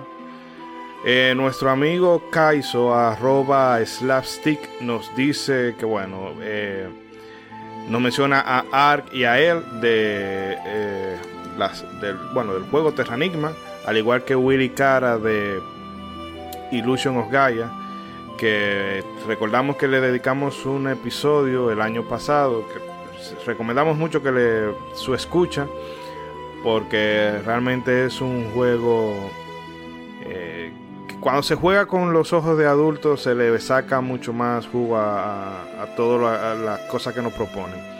Y bueno, nos pone aquí unas que no son tan retro, como son Link e Ilia, León y Sara, Justed y Lidia de Harmony of Dissonance, al igual que Soma y Mina de Los Aria y Dano Zorro. Eh, arroba Dani B nos dice Zidane y Dagger de Final Fantasy IX para nuestro amigo Ronzo. Mario y Peach de Super Mario, Arm y Celica del Fire Emblem, así como Terra y Locke. Este último un chipeo que él tiene, que se le quedó esa espinita de que no fueran eh, ellos los que terminaran en romance. Eh, pero bueno, yo creo que quizás fue lo más acertado para que no se fuera, no se viera tan como tan obvio y tan cliché de que bueno, los dos primeros personajes que se conocen son los que van a quedar juntos. Eh, nuestro amigo Amaury Parra Abreu de Legion Gamer, le mandamos un saludo desde aquí. Nos dice Cecily Rosa de Final Fantasy IV, aparte de tener una de las mejores composiciones del entretenimiento, es una relación forjada con el tiempo. También Zidane y Garnet de Final Fantasy IX, otra vez para Ronzo. Eh, ah. Porque con, eh, por el toquecito que tienen. Y por último, eh, esta a mí se me estaba escapando, pero es verdad. Adol y Fina de la saga IS, aunque Adol es un enamorón delante. a, a Dole un enamorón delante, porque él mete, mete mano con Terra de, de las 5 y las 6. Y bueno, en ca- en cada, él, es como James, él es como James Bond, en cada entrega hay uno nuevo. Sí, pero él es muy duro y ha cogido mucha lucha, hay que perdonarse. Eh, de nuestros amigos de arroba Pixel Mega Shock nos dejan aquí Gurin y Malón de Binary Land. Y... Oh, ¿por qué me esconde los comentarios, canalla? Dame un segundito que Twitter me le está haciendo aquí. a- Ah, bueno. También nos dicen los amigos de arroba estamos armando que sienten el amor, que ellos son unos románticos menos Ángel, que ese no sabe el significado de la palabra. Así todos saben que Ángel, Ángel es un canalla grande. Eh, arroba Byung Sora nos dice a Eri siempre será su number one y otra pareja sería Tido y Yuna porque aún recuerda cómo fue aquel beso. Eh, sí, si el internet me lo permite, vamos a leer unos comentarios también que nos cayeron por Facebook. Eh, Luis Tanguiarias nos dice que su relación favorita era la de Zephyro y Aerith. Y así no. Así no. Ey, y que levante la mano y se dé en el pecho. Bárbaro. Y Fernando, sácalo. y Fernando Sácalo. Camarillo, Camarillo Ventura decía- nos dice, Escual y Rinoa. Eh, muchas gracias a todos los compañeros y amigos oyentes que nos han dejado sus comentarios por aquí. Y seguimos. Eh, César quería comentarnos algo más, que nos, se nos quedaron algunos cabitos sueltos de la leyenda de Zelda. Leyenda Pero- de Zelda. Vamos a atarlos por aquí. O sí, o sí. Bueno, no, nada más de Zelda Link's Awakening. Por ejemplo, también quería hablar de, de Marin y Link, que eh, ahí eso lo ponemos como que entre comillas por un detalle del juego que no quiero, que no quiero develar porque pues hace poco que el juego se volvió a relanzar y pues hay muchas personas que apenas lo están jugando. Entonces, vamos a poner entre comillas por un detalle del juego, pero pues es una ahí relación que también se da durante esa aventura y de hecho tenemos ahí este una escena en Torombo Shores, este porque Marin es de Mabe, Mabe Village ahí y en, en las playas ahí de la de la isla Cojolín, pues se da ahí una escena muy bonita ahí entre entre Marin y, Link. Este, y por ejemplo también, bueno, hablando ya de, no de personajes, vaya, principales en la historia, por así decirlo, sino de NPCs o personajes secundarios, en Ocarina of Time tenemos una pareja que se llama Honey Darling, que son eh, una parejita que si te los topas eh, eh, ahí por donde está el castillo de Hyrule, siempre están ahí dando vueltas y este diciéndose cosas bien románticas que por ejemplo ya en sus contrapartes de Majora's Mask ellos tienen una galería de tiro que juegas ahí con Bombchus, este, y ahí también repiten su, su papel de enamorados. eh, y eh, bueno, ahí voy a brincar un poquito de juego, pero ahorita nos regresamos a, a Majora's Mask. Pero si nos vamos a Twilight Princess, están Yeto y Yeta, que son una pareja de este de yetis, vaya, que viven en, la región del Pico Nevado. Ellos son esposos eh, y pues a ella normalmente le gusta preparar, cocinar sopitas ahí en su casa, que normalmente Yeta es muy amigable, pero en una parte del juego, eh, cuando Link entra en su habitación, se transforma porque es poseída por la maldición de un espejo en, en la misión que estás pasando en, en ese momento ahí en el Pico Nevado. Eh, Yo solo recuerdo lo asqueroso que era esa parte de ahí. Para todo hacerlo en el tiempo perfecto. Sí. Dios mío, qué, qué tragedia. Eh, Mira, pero Sí, comenta. no, iba a mencionar que, que ya que estamos mencionando personajes secundarios y volviendo al archifamoso Legend of Zelda, Legend of Zelda Ocarina of Time. Ok, que Zelda es el personaje principal, pero todos sabemos que estábamos haciendo cocote con ver si Link se quedaba con Malon o con, Oh. con Ruto. Oye, sí, ahí Link andaba con toda, no Karina, ¿eh? Oye, porque que- como que llamaba la atención. Yo creo que es el uniforme que llama, eh, el sombrerito y la cosa. Ah, claro, claro. Pero eso, eso con Malon yo siempre lo tuve como cocinando. Dije, "Ay, cuando viene a se da, mm, mm, para allá. Pues es que prácticamente ahí en Ocarina a Link le arreglan matrimonio dos veces. O sea, precisamente con. Malon, el, el papá le ahí le dice que se puede cuidar a su hija después. Que Exacto. pues de primero está muy chistoso como te la encuentras de niña y dices, quítate niña. Pero después ya cuando levantas la espada maestra y te la encuentras siete años después dices, eh, oye, buenas noches. Buena señorita, ¿cómo está usted? ¿Me Saludo, recuerdas? saludo. Pero Pues para mí el mi chip en Ocarina of Time siempre fue Saria. No sé, no, oh, no veo. De hecho, Es que esa para mí área yo siempre la vi como en la friend zone desde que la vi dije, no, este personaje no va a avanzar, esto va a ser la friend zone de por vida. No, pero Saria esa es la mujer de Link. O en su defecto, la tóxica de Mina. Podría ser. Ahora, si Ruto no lo ser. violaba primero, porque Ruto es como más lanzada, ¿eh? Oye, que, que ahí se le fue a Link ser soberano de los horas, ¿eh? Ahí. Es que la- Sí, dejaba, dejaba de coger lucha con ese reino de Hyrule esa realeza que siempre lo tiene cogiendo lucha y se iba mejor con los horas. Ahí ya se jubilaba con los horas. Que poniéndonos un poquito conspiranoicos, eh, lo que muchos dicen, lo que muchos conspiranoicos de la saga Zelda es que al último se termina quedando con Malon, porque luego, años después, el descendiente, de, el Link descendiente en Twilight Princess, pues es alguien que vive en un rancho, que atiende vacas, que este, vive esa vida como campesina, entonces es ahí donde dicen, ah, pues me hace que ahí le dio por el lado de, del lado ranchero Link. Sí, yo creo. Pero bien, bien, bien, bien. Con Zelda siempre hay muchísimas cosas que sacar y con tantos juegos y los que vienen, no sabemos dónde vamos a parar. Que ahorita Rey también me, me mencionaba ahí este otros personajes muy importantes de Majora's Mask. No sé si andas por ahí, Rey. Eh, sí, claro, Enjoy Café. Pero si tú recuerdas más de ellos, puedes hablar de ellos. No, no, no, no, no. ahí tú dale, tú dale. O, o como, como gusto. Hace mucho que yo no, no, no lo he jugado, pero hay un. El que no ha jugado Mayoras Mask, Mayoras Mask tiene eh, tres días que tú lo repites una y otra vez, intentando resolver los problemas del mundo y de los y de los NPCs en el pueblo que tú empiezas. Eh, en el último día hay una luna que, que está cada vez acercándose más a la Tierra. En el último día la luna se estrella contra el, plan- el- el planeta, el pueblo y todo se destruye. Entonces hay un- una pareja de enamorados que nunca pueden estar juntos porque hay una, yo no recuerdo bien exactamente cuál es el problema, pero hay una, él como que está chiquito y ella está grande, pero el chiquito fue que los convirtieron chiquito, no recuerdo bien. ¿No recuerdas? Sí, a él- a, a él lo hechizan.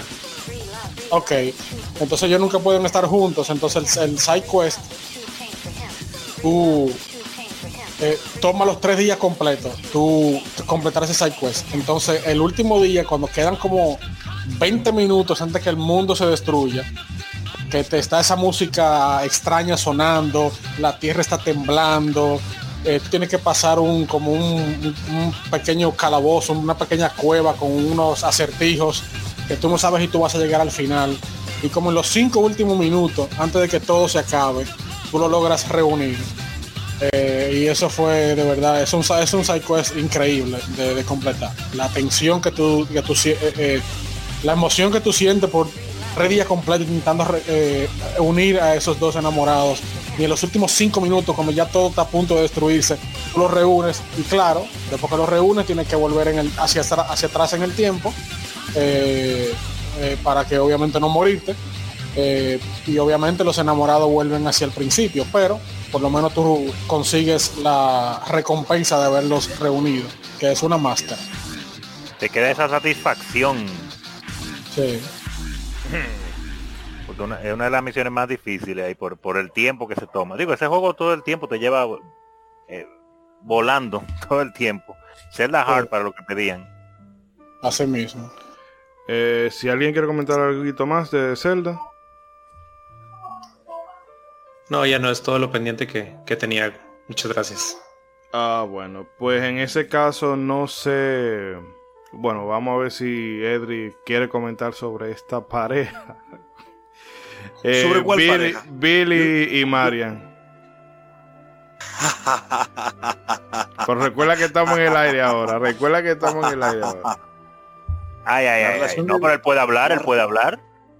La relación de Billy y de Marian es igual que la de los chicos de hoy y las muchachas de los OnlyFans. Y punto.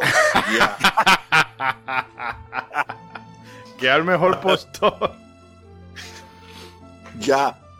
El mejor postor. Mira, cuando tú, digo, los que jugaron Double Dragon de NES no lo saben, si no jugaron la de Sega.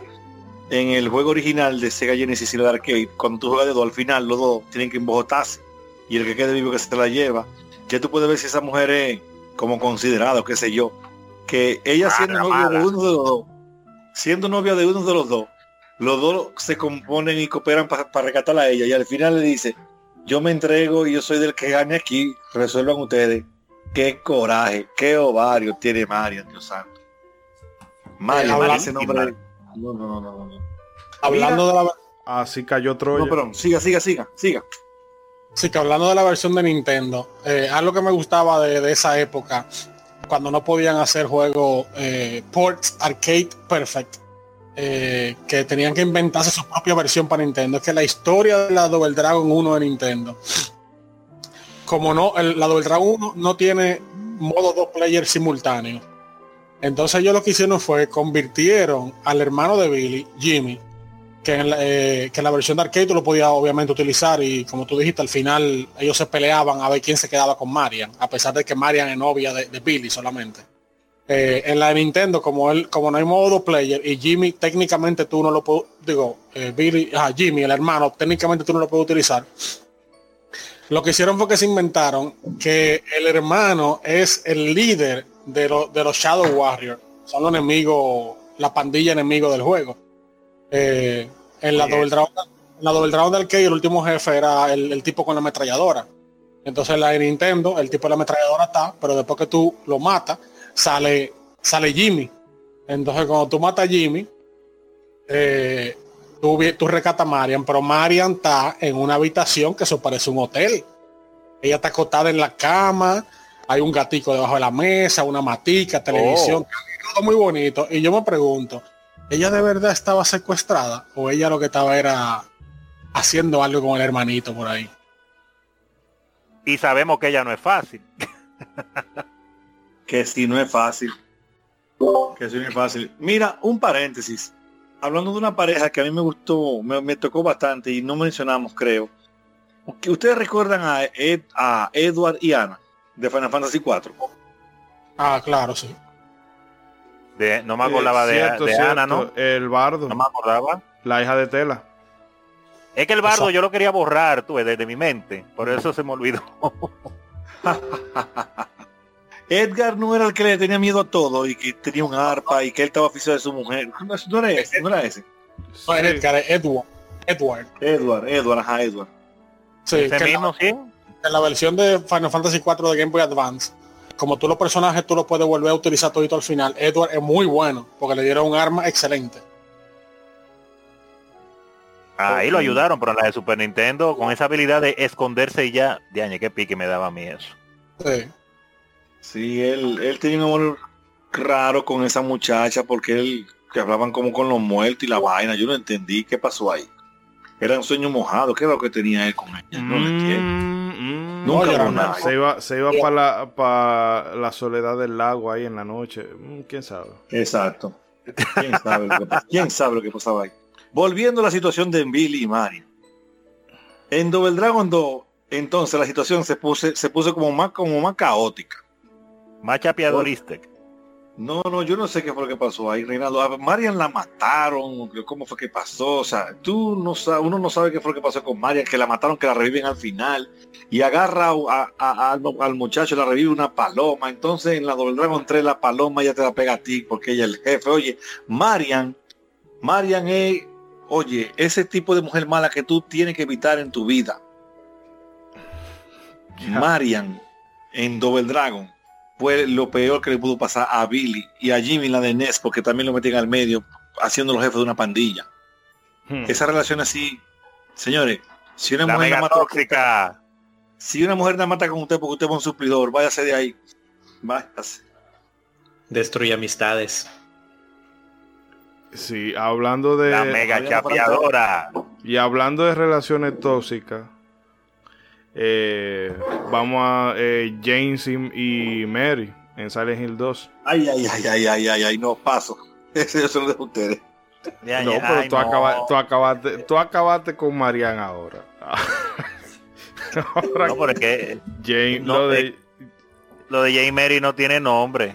No, pero Jane es un personaje, eh, o sea, cuando tú te pones a analizarlo, es, eh, o sea, porque el tipo, tú en el, durante todo el juego tú empatizas con él por completo. Y tú, ah, mira, y tú eh, que pobre hombre, la mujer eh, enferma, él sintiéndose solo, tantas cosas reprimidas, y mira que es tan buen tipo que todavía guarda la ilusión de, de volver a encontrar aquí en Silent Hill. Y después cuando tú Sí, sí, llegas al-. Al, último tramo del juego, tú dices, espérate. Eh, que yo creo que cuando él recibió esa carta, él dijo, espérate, fue que yo no terminé de hacer el trabajo.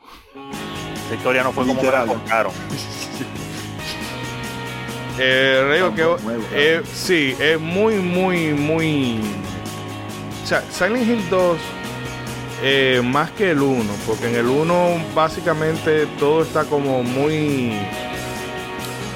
eh, muy hecho, en- eh, o sea, muy lineal. En el sentido de que tú sabes que el plot es que Harry va a un pueblo, se le pierde la hija, rescata la hija, bueno, pues Alessa, eh, eh, Cheryl es una parte de Alessa, que la usaron para ritual, y la historia te queda clara. Pero en Silent Hill 2 ya empiezan a meterte mucha lectura psicológica y eh, filosófica y alguna y varias cosas más. Pero eh, así mismo como te hace sentir la historia, tú te sientes con el personaje cuando tú entiendes la- las acciones de, de cada uno. Porque son gente que yo no sé si catalogarlos como malos. Pero parece que es el, el tipo de caso de gente buena que comete errores o que hace disparates. Pero graves errores. Pero muy. Aunque en el caso. tú tienes personajes como el de el de Ángela, que tú entiendes y y, y tú aplaudes que ella haga lo que hizo. Porque el papá, y el, el papá y el hermano eran dos, dos asquerosos, dos. Pero el- en el caso de James, tú te quedas como guapa. Espérate. James, muchacho, pues tú eres, tú eres que el protagonista con el que yo tengo que identificarme, Ujú. supuestamente. Ay, no, James. Es verdad que Silent Hill no, no es bueno, ¿no? No, eh, eso es la definición de relación tóxica. Pero, pero, más allá, ¿eh? de, lo, de, de parte y parte. Hill, Silent Hill es un problema. Eh, De hecho es dos. Esa. Hill 2, dos problemas. Sí, realmente. Eh, bueno, no sé si alguien quiere comentar algo más de Silent Hill 2. O bueno, no, de de Silent Hill no, por favor, no más. bueno, pues otra relación más tóxica todavía es la de Ota con Sniper Wolf. Ah, de Metal Gear Solid. Eso, eso es otro nivel, esa vaina. Eso es como en el. No, no, no, no. Ay, Dios mío. Sí, porque tú ves que la relación de que comienza con The Solid Snake y Meryl es una relación normal, son dos Eh, tigres, dos operativos, dos aventureros. Meryl tiene todo va bien. 17. Que es otra cosa. Meryl tiene 17 años. Espérate, espérate, ¿cómo? No, te estoy diciendo, dije, ay, mi madre, yo que pensé fue este juego un día yo y lo acabaran. Ah, pero Meryl yo no me tiene- acordaba de eso. Que Meryl tiene 17 años. Yep, yep. En, Oh en el primer. Metal Gear tiene 17. Entonces, En la primera Solid. Ay, no. Ay, no, ya me lo dañó ahora. Yo, yo la veía bonita esa relación normal. Eso es normal en los juegos japoneses. ¿Cuántos años tú crees que tiene Cecil y Rosa? Eso es bueno, pero menor de los dos. Pero, Eh, pero Pero Snake, Cecil es un caballero negro y una cosa. Cecil tiene que ser un hombre. Y Rosa se ve como madurita en el sprite. No, y aún así, vamos, se entiende que es en un contexto medieval. Pero en Sol. el- Mire, mire, mire, mire, mire, mire, mire. Mire, no me dañe mi niñez. No me dañe mi niñez. No, no, pero es que en, en la Edad Media, una, Los traumas una de la infancia. en la Edad Media, una muchacha de 15 años ya era casadera. Pero aquí estamos hablando de eh, Meryl tiene 17, se mete ahí y Snake se involucra con ella. Entonces, Y él era, y él era moderna, ¿eh? Estamos viviendo Eh, los tiempos modernos, Metal Gear. a eso me refiero. Entonces, eh, Kojima, bueno, Kojima, Kojima, pero vámonos de Ota, con qué más rara todavía, eh, Ota con Sniper. que no es por nada, pero a mí ese combate de Sniper Wolf, eso es lo mejor de la saga de la franquicia Metal Gear para mí. Con, ella acechándote. Sí, porque eso es como eso es como el enemigo al acecho. No sé si Bueno. ustedes la llegaron a ver. Enemy at the Gates. Ah, Enemy at the Gates, sí, sí, es que, lo- eh, es que me confunde. Hay películas que yo la veo en español, me acuerdo el título en español, hay películas que la vi en inglés, me acuerdo el Es un problema esta tradu- traducidera. Pero sí, sí, sí, ya me acuerdo. Pero es esa misma sensación de tú esperando el mínimo descuido para pegarle el tiro. Muy fuerte. Metal Gear tiene muchos jefes eh, eh, legendarios, por eso fue un cambio como de mecánica muy interesante en el juego. No nada más ahí corriendo por aquí por allá, esquivando tiros y escondiéndote atrás de un, un cosa, sino ese, ese sigilo, esa pausa, ese acecho que había que tener con, con ella. Ella cazándote a ti, no tú cazando al jefe. Y, y si tú usaste, si tú usaste Nikita, eh, devuelve tu carnet de videojugador, por favor.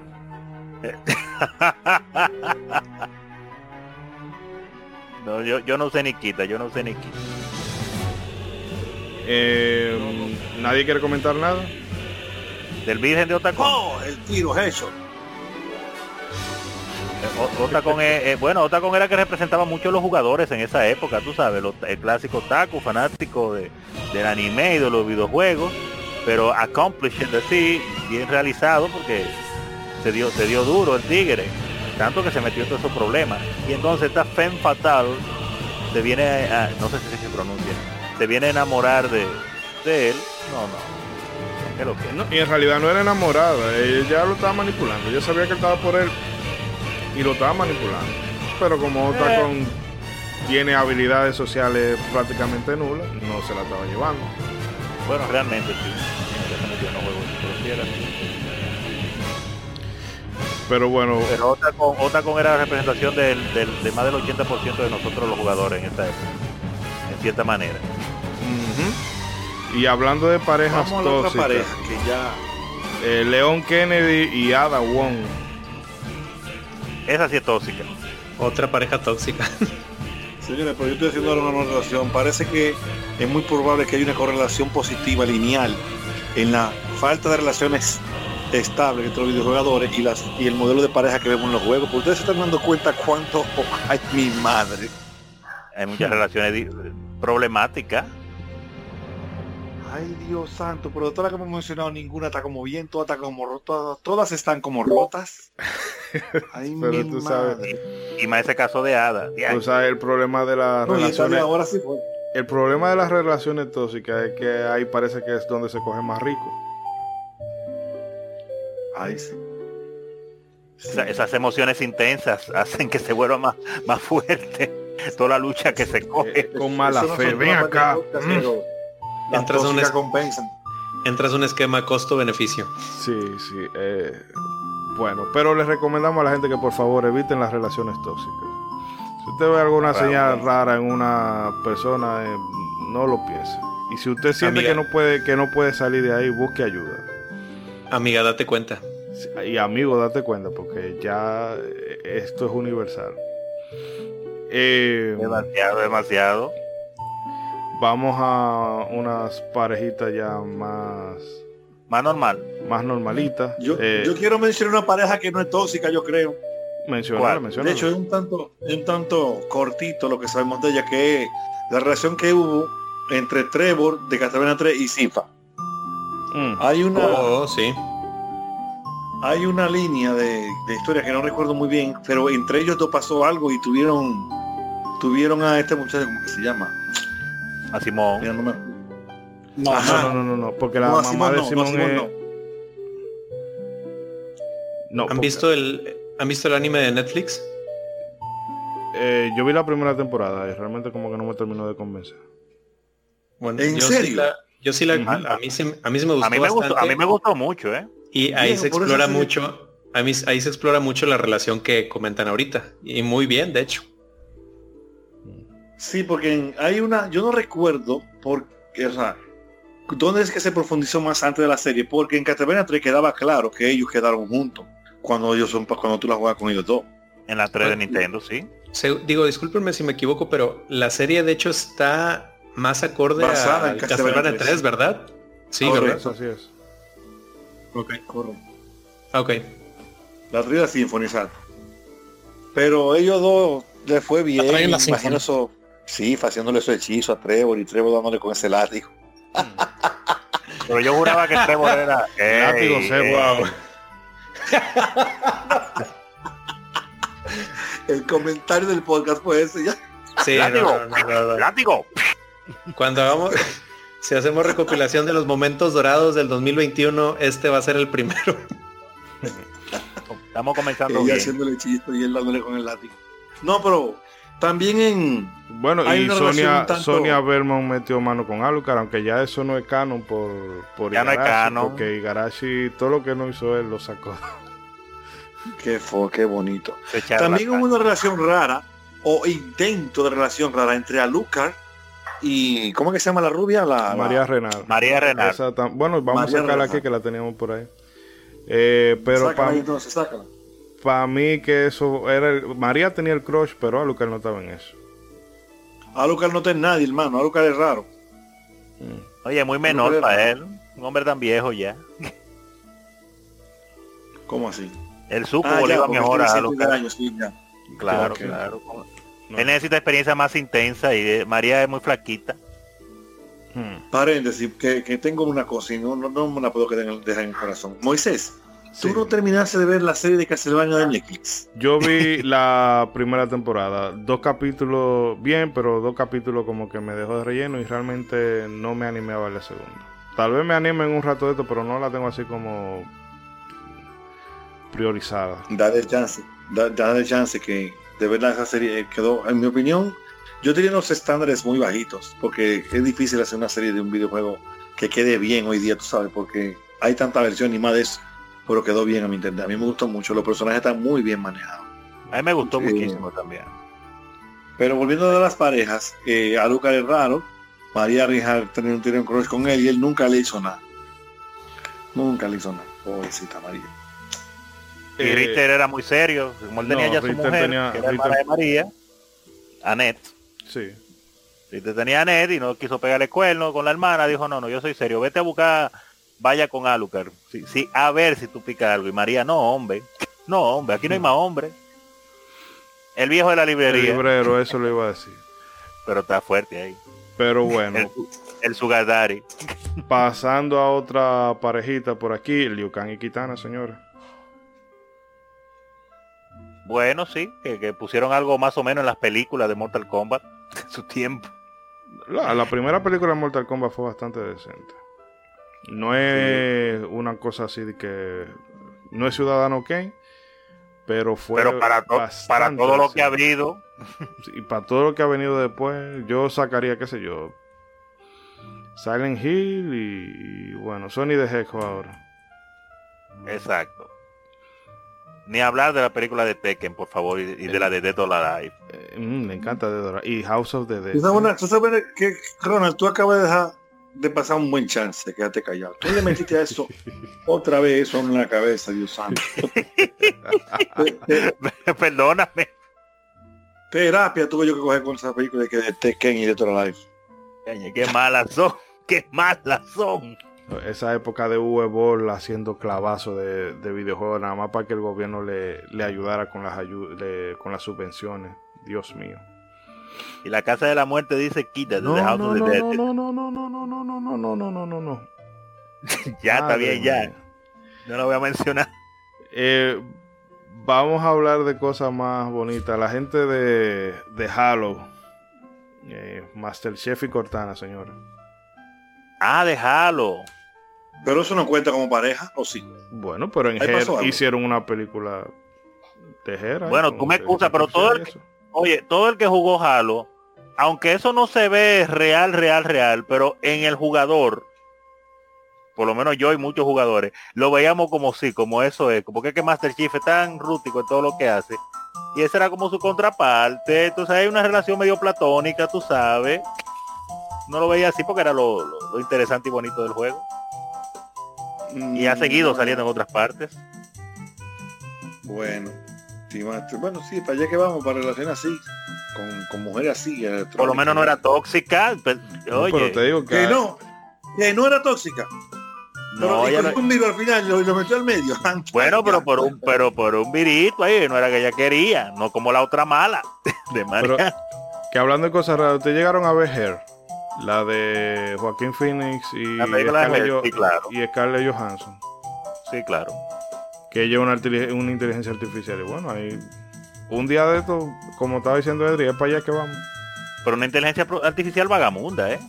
Los japos ya están así, ¿no han visto los comerciales esos que tienen como si fuera una lamparita o algo así que ahí tienen una waifu metida y que cuando llega nada más dicen de que bienvenido a casa y te prende el, el, el aire acondicionado, este, así está bien la temperatura, o sea, Oye, oye, eso. ellos ya, ellos ya están ahí.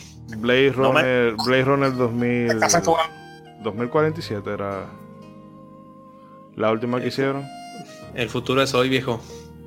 Con El la con el personaje esta de Ana de Armas y que era una inteligencia artificial que se encargaba era más, más o menos de tener el tipo humanizado. Sí, pero ahí fueron malos porque pusieron a Ana de armas, daña, abusadores. Hasta yo quiero esa inteligencia artificial. miren, si, miren si la relación de Master Chief y Cortana es como chuli, cosa que ustedes nada más lo mencionaron al principio, están hablando de 20.000 vainas diferentes, ahí no hubo nada.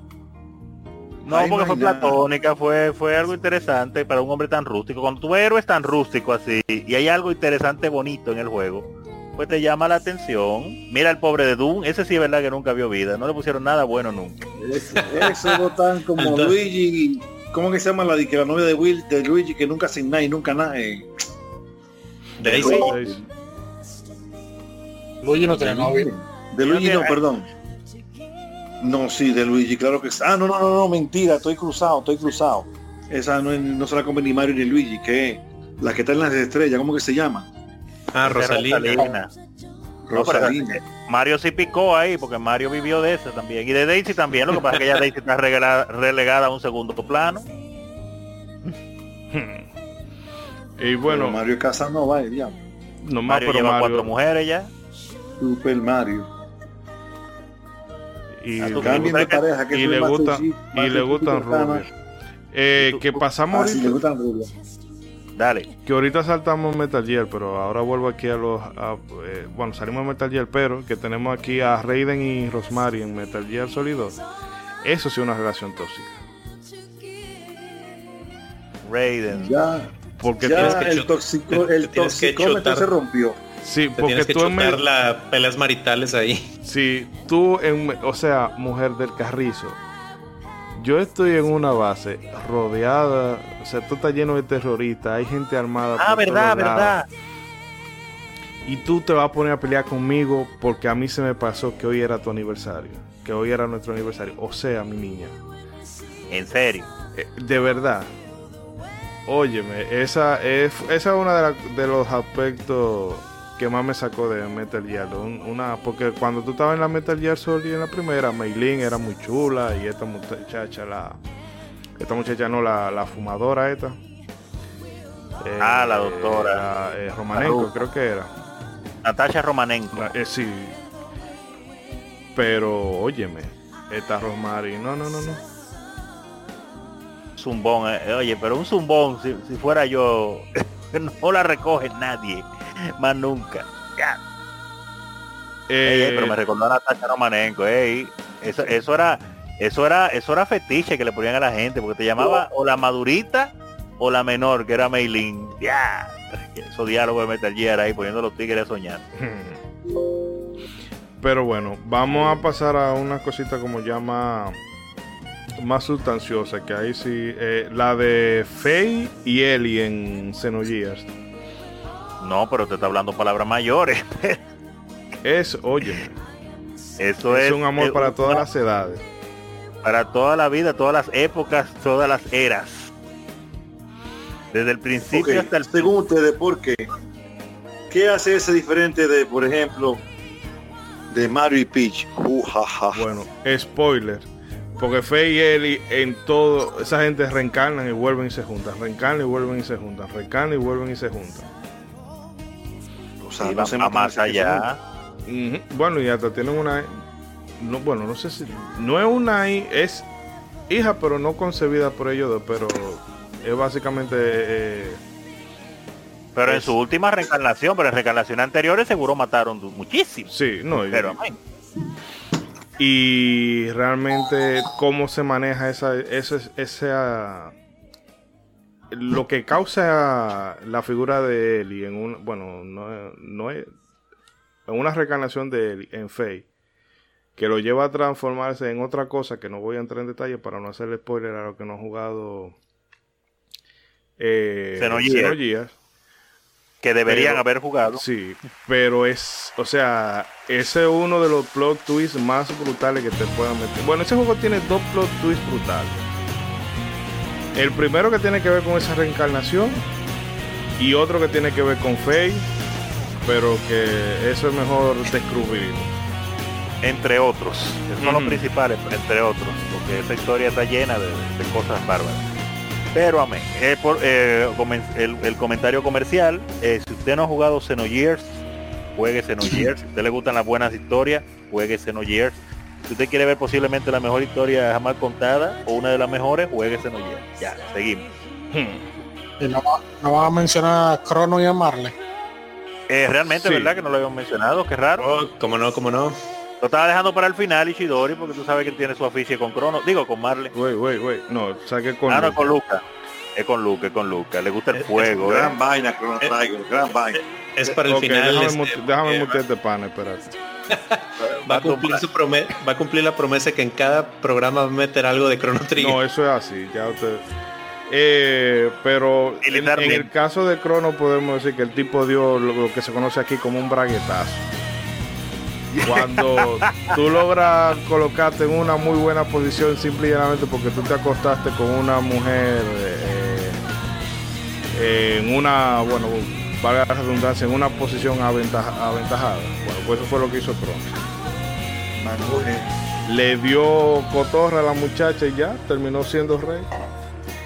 Sí, porque qued- Hombre de visión. y hasta lo revivió, como dice Rey, y quedó para la realeza entonces. De, de vivir en el... En, Crono vivía en el segundo piso de la casa de la mamá y mantenido. Que le daban 200 pesos a la semana para que Y saliera. hasta lo revivió. Ujú. Tuvo, pre, tuvo preso y después fue el rey del reino. Oye, Oye. se la cobró ahí, se Sí. la cobró. Si esa mujer viaja por el tiempo con tal de revivirte, ahí es, amigo. Ahí es. Y Eh. también el juego, el juego de nuestro amigo Erdrick, Dragon Warrior 1. eh, el personaje principal y la princesa, eh, ¿cómo es? Gwendolyn, Gwendolyn. Gwendolyn, Gwendolyn, Gwendolyn. Ajá. Que a ese, ese, juego- ese juego es algo interesante porque la princesa ha sido secuestrada y es completamente opcional tú rescatarla. O sea, tú puedes Oh. acabar el juego y ni, y y ni tienes que rescatarla.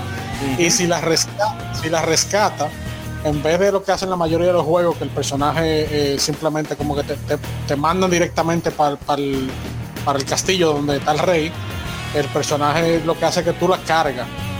Y si tú quieres, tú no la tienes que llevar al- a donde el rey. Tú puedes acabar, jugar el juego enterito con ella cargada en tus manos. Y al final, entonces ya ella, tú la llevas a donde el rey. Eh, pero ella sigue, después que tú la llevas a donde el rey, ella dice, ah, yo me quiero ir contigo. Y se va contigo. O sea que imagínate. Oye, pero qué interesante. Pero Yuji Horii tenía una mentalidad muy, muy, muy fuera de tiempo. ¿Qué se le ocurre? Un juego empoderado, que no es obligado el asunto. Y en Dragon Quest V hizo algo interesante, que era que tu héroe podía elegir con quién, con quién se casaba. Entonces tú tenías dos opciones. Bianca, que era tu amiga de la infancia y era una tipa que no le para nada, que resuelve, da, da machetazo y era mujer que si tú estás con ella bebiendo en el rally del borracho, como hacían aquí cuando se podía, y se arma un pleito, ella rompe una botella y le hace una operación a cualquiera con, con el casco de la botella rota. No Y, coge esa. y Nera, que es la más, tiene cuarto, es más tranquilita, es más buena, entonces eh, tú tenías esas dos opciones. En, en la versión de, de 10 agregaron una más, pero eh, bueno, ya eso escapa de nuestro rango. El caso es que a la gente que no haya jugado ninguna Dragon Quest, yo les recomendaría que empezara por la Dragon Quest 5. Si les gustan esos gráficos así medio retro, si no, bueno, que se salte directamente ya a la más, a actuales, pero como historia, la de las 5 es una, bueno, una epopeya familiar. Abarca tres generaciones, o sea que no se van a arrepentir si lo bueno. No sé qué dice que esa es la mejor. Sí, es que la. O sea, jugablemente es, es como. O sea, es, un juego de 1995. Pero en la 5, por la 5 tenemos Pokémon y también le, le, le introducí estos elementos de un dating simulator, por así decirlo. Que ya los Fire Emblem lo han explotado a, a proporciones, vamos a decir, más colosales, porque en Fire Emblem tú construye, eh, bueno, un day, un day simulator. Yo sé, sí que hay mucho, muchos combates por medio, pero la segunda, la segunda pata de ese juego son la, la cita entre los personajes y bueno, ahí tú, tú hasta, eh, ¿cómo se dice? Consigues descendencia. Pero esas son unas semillitas que se vinieron plantando de Dragon Quest. Definitivamente, ok. Eh, ¿El protagonista ahí cuál es? Eh, no tiene nombre, pero se menciona. Porque en realidad ¿En cuál es que sale la historia de Erdrick? la historia la- de la 1, tres. 2, 3. No, no, 1, de 2, Erdrick, 3. el personaje Erdrick. Porque no, Erdrick no está en la 2. Tres, en la tres. En En la la 3 que tres. se cuenta la historia del Tú lo héroe. usas en la 3. Ujú. En la tres que tú lo usas en la él. 3. Y para mí esa es la mejor, pero yo sé que la 5 es, mejor. O sea, la que más me gusta es la 3, pero la 5 es mejor. Si a ti te gusta Dragon Quest 3, estás perdiendo tiempo para jugar la 11. La ¿Cómo 11. así? Sí. Eh, no puedo, no voy a dar mucho detalle, pero si tú eres fan de la 3, juégate la 11. Hazme caso. ¿Cómo? Ay, Ujú. Ok. Vamos a darle un rato a la 11. no, no, no le dé más, no le dé más spoiler. Ya con eso ya tú lo dijiste todo. No, No, no, diga más es spoiler. que cuando tú ah, ah, se te caen los huevos al piso. Pero la Eh. 11 es la 11 normal. La S. O sea, si tú tienes chance de jugar la S, eh, tiene un chin de downgrade, gra- de downgrade gráfico en comparación a, a la versión vanilla, pero por lo menos tiene la música original orquestada y tiene más contenido extra. En el modo 2D. Exacto. Todo lo bueno que se quedó en Japón lo incluyeron en la, en la S. Eh, y siguiendo aquí con más parejitas, Sí, señores. ¿verdad? La pareja, la pareja. Río, Hayabusa e Irene. Es otra pareja tóxica. ¿Cómo empezó la relación de Río Hayabusa? Con Bueno, Irene disparando. Dándole un tiro. Diañe, sí, ¿verdad? No, no, no, no, no, no. No, no, no, no, no, no, no. Entonces, al final, es una relación rara. Al final, después que mangan y toda la vaina, ¿cómo tú te llamas? Diañe, se pasó ahí, se pasó. Después que se dan lengua, le preguntan, ah, por cierto, ¿cómo te llamas? Pero verdugo. pero que eso. Tú sabes cómo tú distingues las nacionalidades de las mujeres. Es después de. Porque la francesa te dice ulala. La americana te dice what's your name. Y la dominicana te dice, ay, yo no sé qué tú vas a pensar de mí. Pero después de, después de que está todo dicho y todo hecho. Yo nunca he hecho algo como esto, me siento tan mal. Yo no sé qué me ay, pasa. Mira, No, mira, no drama, van- no van a un cer- drama. no van a cerrar, pero no importa. No lo gozamos. mira, a mí me gusta la, la relación de Irene y de Ryu tiene un desarrollo menos tóxico en las otras dos Ninja Gaiden. Principalmente en, en la 2. Porque en la 2 ellos son parejas, tienen un tiempo, tú sabes. Entonces no hay tiro, ella no le habla mal, no le hace nada de esa vaina. Y en la 3 eh, es un poquito más oscuro, pero de todos modos se llevan bien, no hay tiro para Ryu ni boche. ni nada, ni traiciones, ni nada. Pero, de verdad está fuerte. Yo quiero asumir que el tiro era un tranquilizante. No, ¿no? yo creo que es un tranquilizante, sí. Porque después te- eh, es El cuando bien tú... después. Pero sabrá Dios. Porque después está en la celda y ella le da la llave y todo, pero...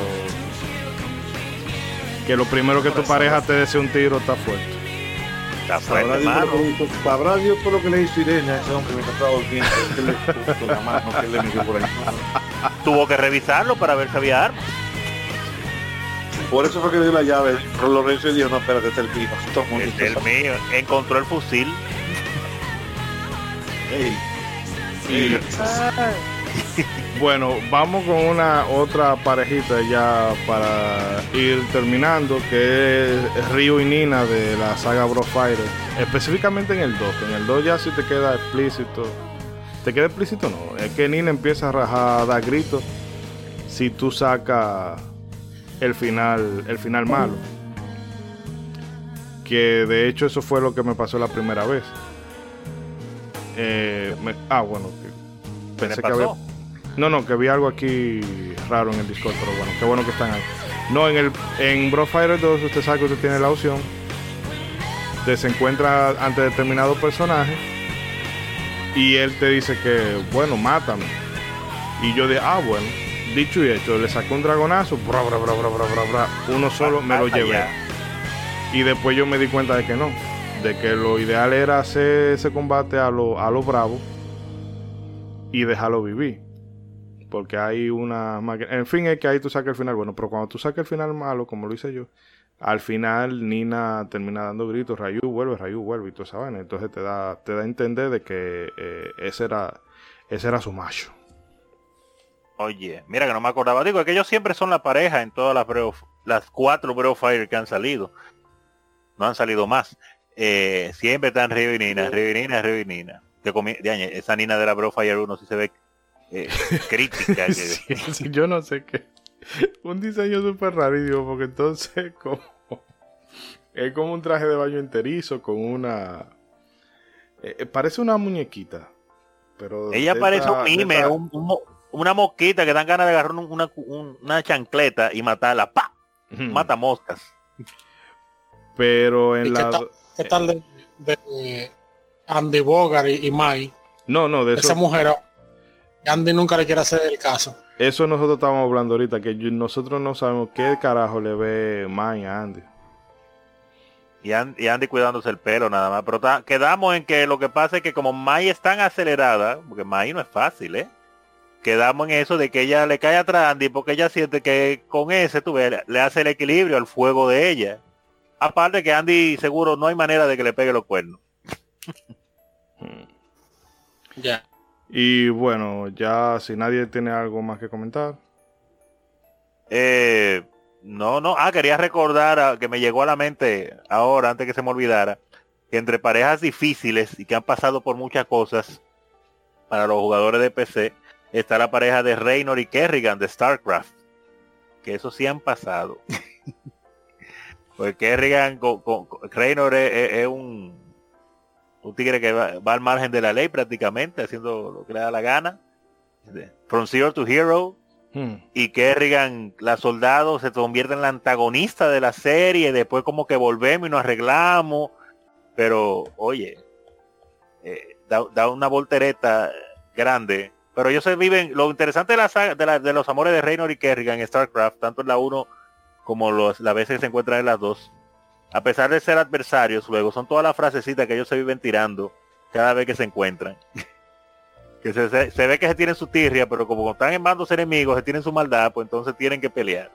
pero esos fueron unos amores tóxicos a, a escala interdimensional y, y galáctica, porque llevaron a conflictos y, eh, por, la, por la extinción del universo prácticamente. Pero amén. ¿Qué, Mm. ¿Cuál era el otro que te iba a mencionar? Porque ese casi nadie lo conoce, nada más lo que jugamos RTS. Eh, no, ya lo último que iba a mencionar era Pac-Man y, Miss, y Pac-Man. Ah, le dio para atrás en el tiempo ahí. Que ya Pareja sería- retro. Sí, súper, súper retro, ¿sabes? Eh, Sí, pues pero mis- ya mis- sería la última curiosidad. Sí, a Miss Pac-Man eh, Ella entró en 1982, cuando están, eh, cuando sale la secuela, vaya, de, de Pac-Man, que fue lanzada en los 80. Y ya de ahí en mucha publicidad gráfica este, de los arcades, se les empezó ya a poner como, como pareja. Sí, sí, definitivamente. Obviamente en el juego en sí no se programaba una situación romántica entre ellos en esas primeras versiones, pero en el arte, pues entonces sí te la, te la pintaban así como la pareja de Pac-Man, la dibujaban a veces coqueteando con Pac-Man o, haciéndole uno que otra, qué sé yo, miradita y Pac-Man que sudando y esas cosas. Yo vi mucho arte de ese tipo, eh, viejo así de esa época. Y así en el arte sí tú podías más o menos llevártela porque en el juego al fin y al cabo era Pac-Man y ya. Ella era Pac-Man con un moñito. básicamente. Básicamente. Habría que ver cómo, se reproducían. Me imagino que eran ovíparos, se reproducían por huevos, quién sabe, pero whatever. Cosas que le pasan a uno por la cabeza cuando es niño. Digo, ¿cómo se reproducen Pac-Man y Mrs. Pac-Man? El momento conspirativo. Definitivamente. Pero esas son cosas que me pasaban a mí por la cabeza cuando era niño y después de adulto me di cuenta de que no tenía que pensar en eso ni darle mente. Olvídate de eso. Bueno. Pero yo creo que es una de las parejas más viejas o la más vieja que, uno puede recordar, porque antes de Pac-Man, ¿qué otro videojuego había una cosa que pudiera decirse como pareja de alguna manera? No sé, tal vez en alguno de esos juegos de rol viejos de PC, pero eso ya para mí eso es tierra incógnita. Sí, yo tenía, digo, como apunte, porque también ya desde mucho antes tenía a Guybrush Trip, Tripwood y Elaine Marley de Monkey Island. El juego point and click de PC. Uh, ah, muy famoso. En, en, Europa ese juego es, es referente. Sí, ahí para todos los amigos españoles yo creo que ahí está la referencia. Pero nada, amigo, vamos a parar el carrito aquí porque eh, bueno, hay, hay muchas parejas modernas de las que nos hubiese gustado hablar, pero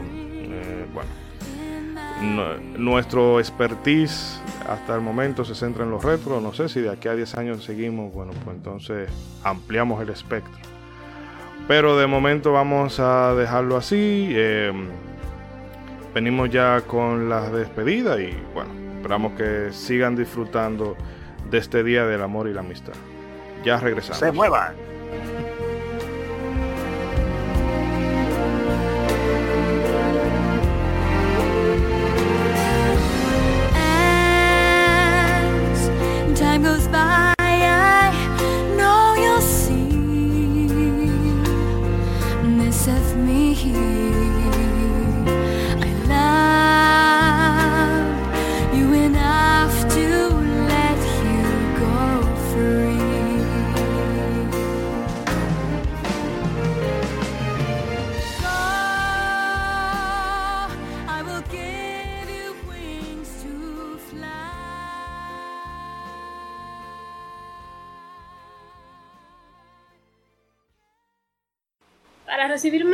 Nuestros contenidos, no olvides suscribirte a nuestras redes sociales.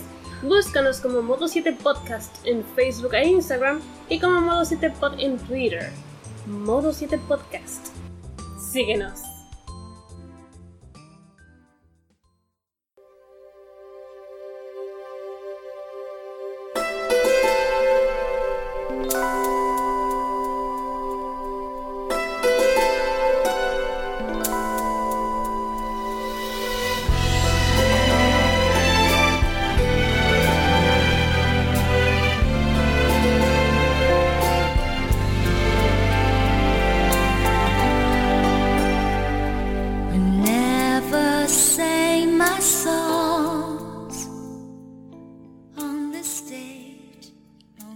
Queridos amigos, llegamos al final de esta charla libre, una charla en la que, bueno, hemos podido repasar bastante cosas, bastantes cosas y rememorar parejitas, algunas muy adorables, otras más tóxicas, pero bueno, eh, lo bueno de este mundo que permite, de este mundo del videojuego que permite múltiples interpretaciones como cualquier forma de arte. Eh, chicos, nada, vamos a despedirnos como Walter con mucho, mucho amor. ey, que descanse en paz el gran Walter Mercado. y nos dio tanta, alegría. Tantas premoniciones. Sí, Piscis, ¿no? Y de tanto estilo, ¿eh? Con ese flow, ese caché. Capricornio. Así que parecía. Walter hubiese podido ser un buen NPC en Final Fantasy. Pero Oye. full. Full, full, full, full. No, bueno, agradecer a las personas que nos... Ah, pero, diatre, espérate, antes de, de irme, diaña, ahora me llegó. Que estaba pensando que hablamos de, de- de- de tóxicas en el juego, pero principalmente hablamos de, relaciones tóxicas donde la mujer es tóxica. Pero entonces, en lo que estábamos en el break, estaba tratando de pensar en alguna relación tóxica donde el varón fuera el tóxico. Y No, me pues, llegó uno que... Diga. No digo yo, pero bueno, dígale, dígale. Para no- Aparte de Mario, aparte de Mario, obviamente, que es un vividor, me llegó, eh, pues caramba, cómo se me había olvidado a mí, este muchacho, Lesar Ballet, de Valkyrie Profile, Valkyrie Profile, ese tigre es mega tóxico, ese tigre, obsesionado con Lenet, con, su, y con su objetivo maquiavélico para volverse Dios y todas esas cosas, pero con ella, pero, pero, pero conmigo que tú tienes que estar, porque yo soy el torontotón y tú eres mía. Y oye, un show con ese tigre y una persecución que, su- que, que fue más allá de un juego, haciéndole lío a, a las Valkyries. Pero le sal- mar- maravilloso el tigre, no se lo goza, pero le salta loco. Obsesivo compulsivo problemático. Entonces, pero Valkyrie, el N estaba complicado porque entonces por un lado un tigre tóxico y por el otro un blandengue como eh, Lucian. ¿Cuál, cuál, cuál? Lucian. No, ese personaje, ese personaje no está en el juego, mentira. Yo no lo vi. entonces- Yo no lo vi, que no lo vi, caballero. Y es No vi a que Luz. se queda entonces. Eh, Diantre, ¿qué, qué me da a mí? pero bueno, no sé si quiere apuntar alguna cosita más antes, de darle paso a César. Eh, bueno, bueno, César, eh, parece que se ha quedado. Ay, ay. Sí, me quedé muteado sin darme Ahí está, cuenta. ahí está, ahí está, ahí está. No, pero termina de despedirte, Rosso. No, yo, hice una despedida completa y no me di cuenta. no, iba a decir que, claro, agradecer a las personas que nos escucharon el día de hoy en esta pues charla libre, hablando aquí, usted sabe, suavecito, tranquilo, de estos temas tan interesantes y divertidos para cerrar el día. Y nada, que disfruten eh, este Día del Amor y la Amistad que viene en este mes. Disfruten sus relaciones normales, sus relaciones tóxicas, las que vengan, no importa. Qué bueno que, qué raro que no está hoy con nosotros el agente Cobra, experto romántico. Carlos Sí. Guatemala Sánchez Dominicano. Hubiera hablado, no, mejor que no estuviera, porque iba a dar una lección de tres horas. Pero gracias a todas las personas que nos escucharon y espero que hayan disfrutado de este programa, que hayan aprendido muchos detallitos interesantes dentro de toda la chercha y nos vemos en el próximo. Eh, César. Eh, no, nada más. El momento del goodbye. Eh, no, nada más agradecer muchísimo a todos los escuchas que han llegado hasta acá, que nos han acompañado durante esta aventura de las parejas en los videojuegos. Eh, pues obviamente, este, un abrazo, digo, no nada más es día de, del amor, también es de la amistad. Un gran abrazo a todas esas eh, bonitas amistades, a esos amigos que tenemos en la red. Un abrazo desde acá a la distancia. Y pues como es Día del Amor también, pues obviamente un abrazote y un besote para mi esposa Abby, que, que la amo mucho. Y ahí estaremos festejando el 14. ¡Ay! ¡Ay! Ah, Oh, sí. Oh, sí.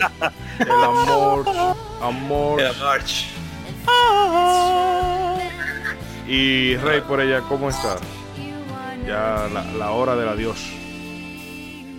No, nada, todo muy bien, un tema muy interesante. Eh, espero que el que lo escuche no sea lo único que tenga que hacer el día 14. Sí, posiblemente no van a oír el día 15. La, la mayoría de la gente, Algunos, pero- ah, muchos serán fieles. algunos, Pero no algunos, Rey, algunos no van a ser fieles el 14. Algunos. Wow, wow, wow.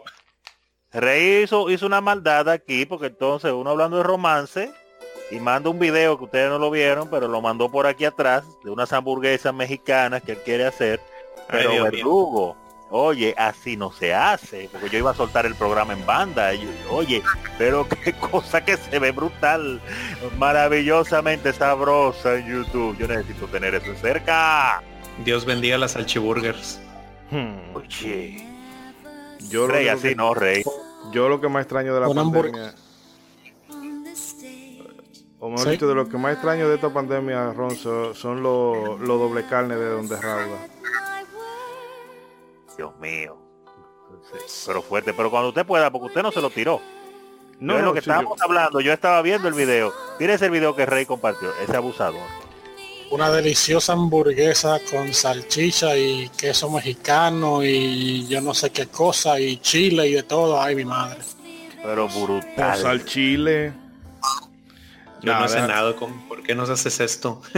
Eso es amor, eso es amor. Amor apache.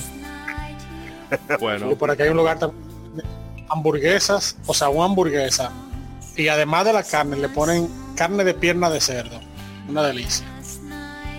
bueno, esta Es gente está en, de- de están en torturar, en torturar a uno. Déjame cortar aquí porque eh, yo lo que me bajé fue una sopa ahorita. O sea que Qué no, me, pena, haga- qué no me pena. hagan eso. Eh, nada, amigos. Va- ¿Qué iba a decir Rey? Ya tuvo- que cuando ya él fue al baño, él botó la sopa, así que ya hora de comer de nuevo. Sí, se le fue entera ahí. Ay, Dios mío. Pues nada, amigos, ha sido un placer para nosotros eh, que nos hayan tol- tolerado por un par de horas y soportado todas nuestras locuras.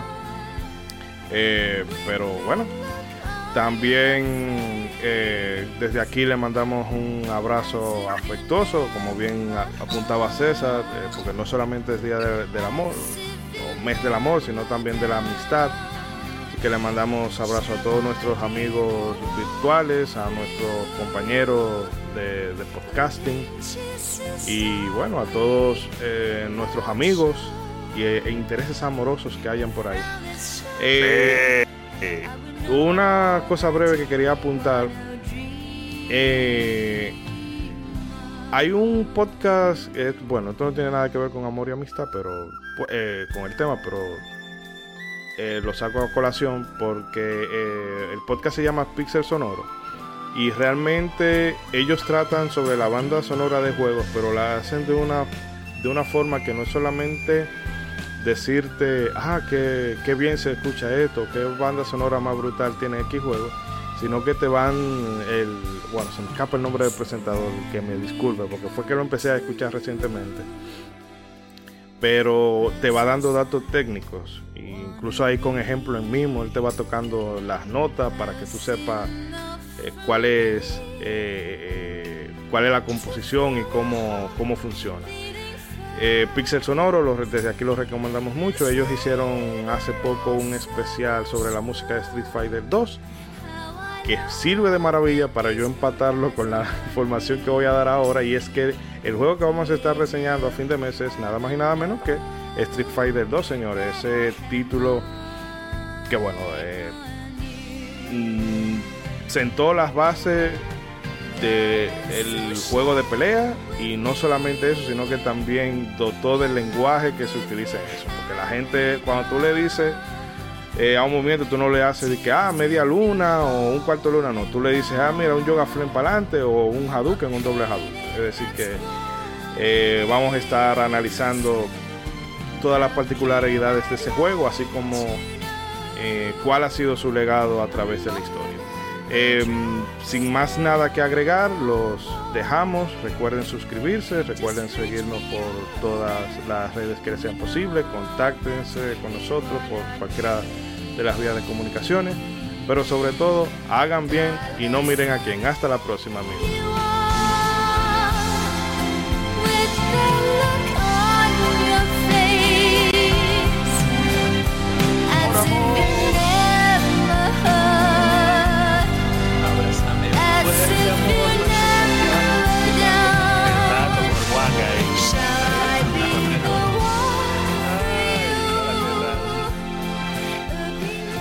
Mariguayo reacciona.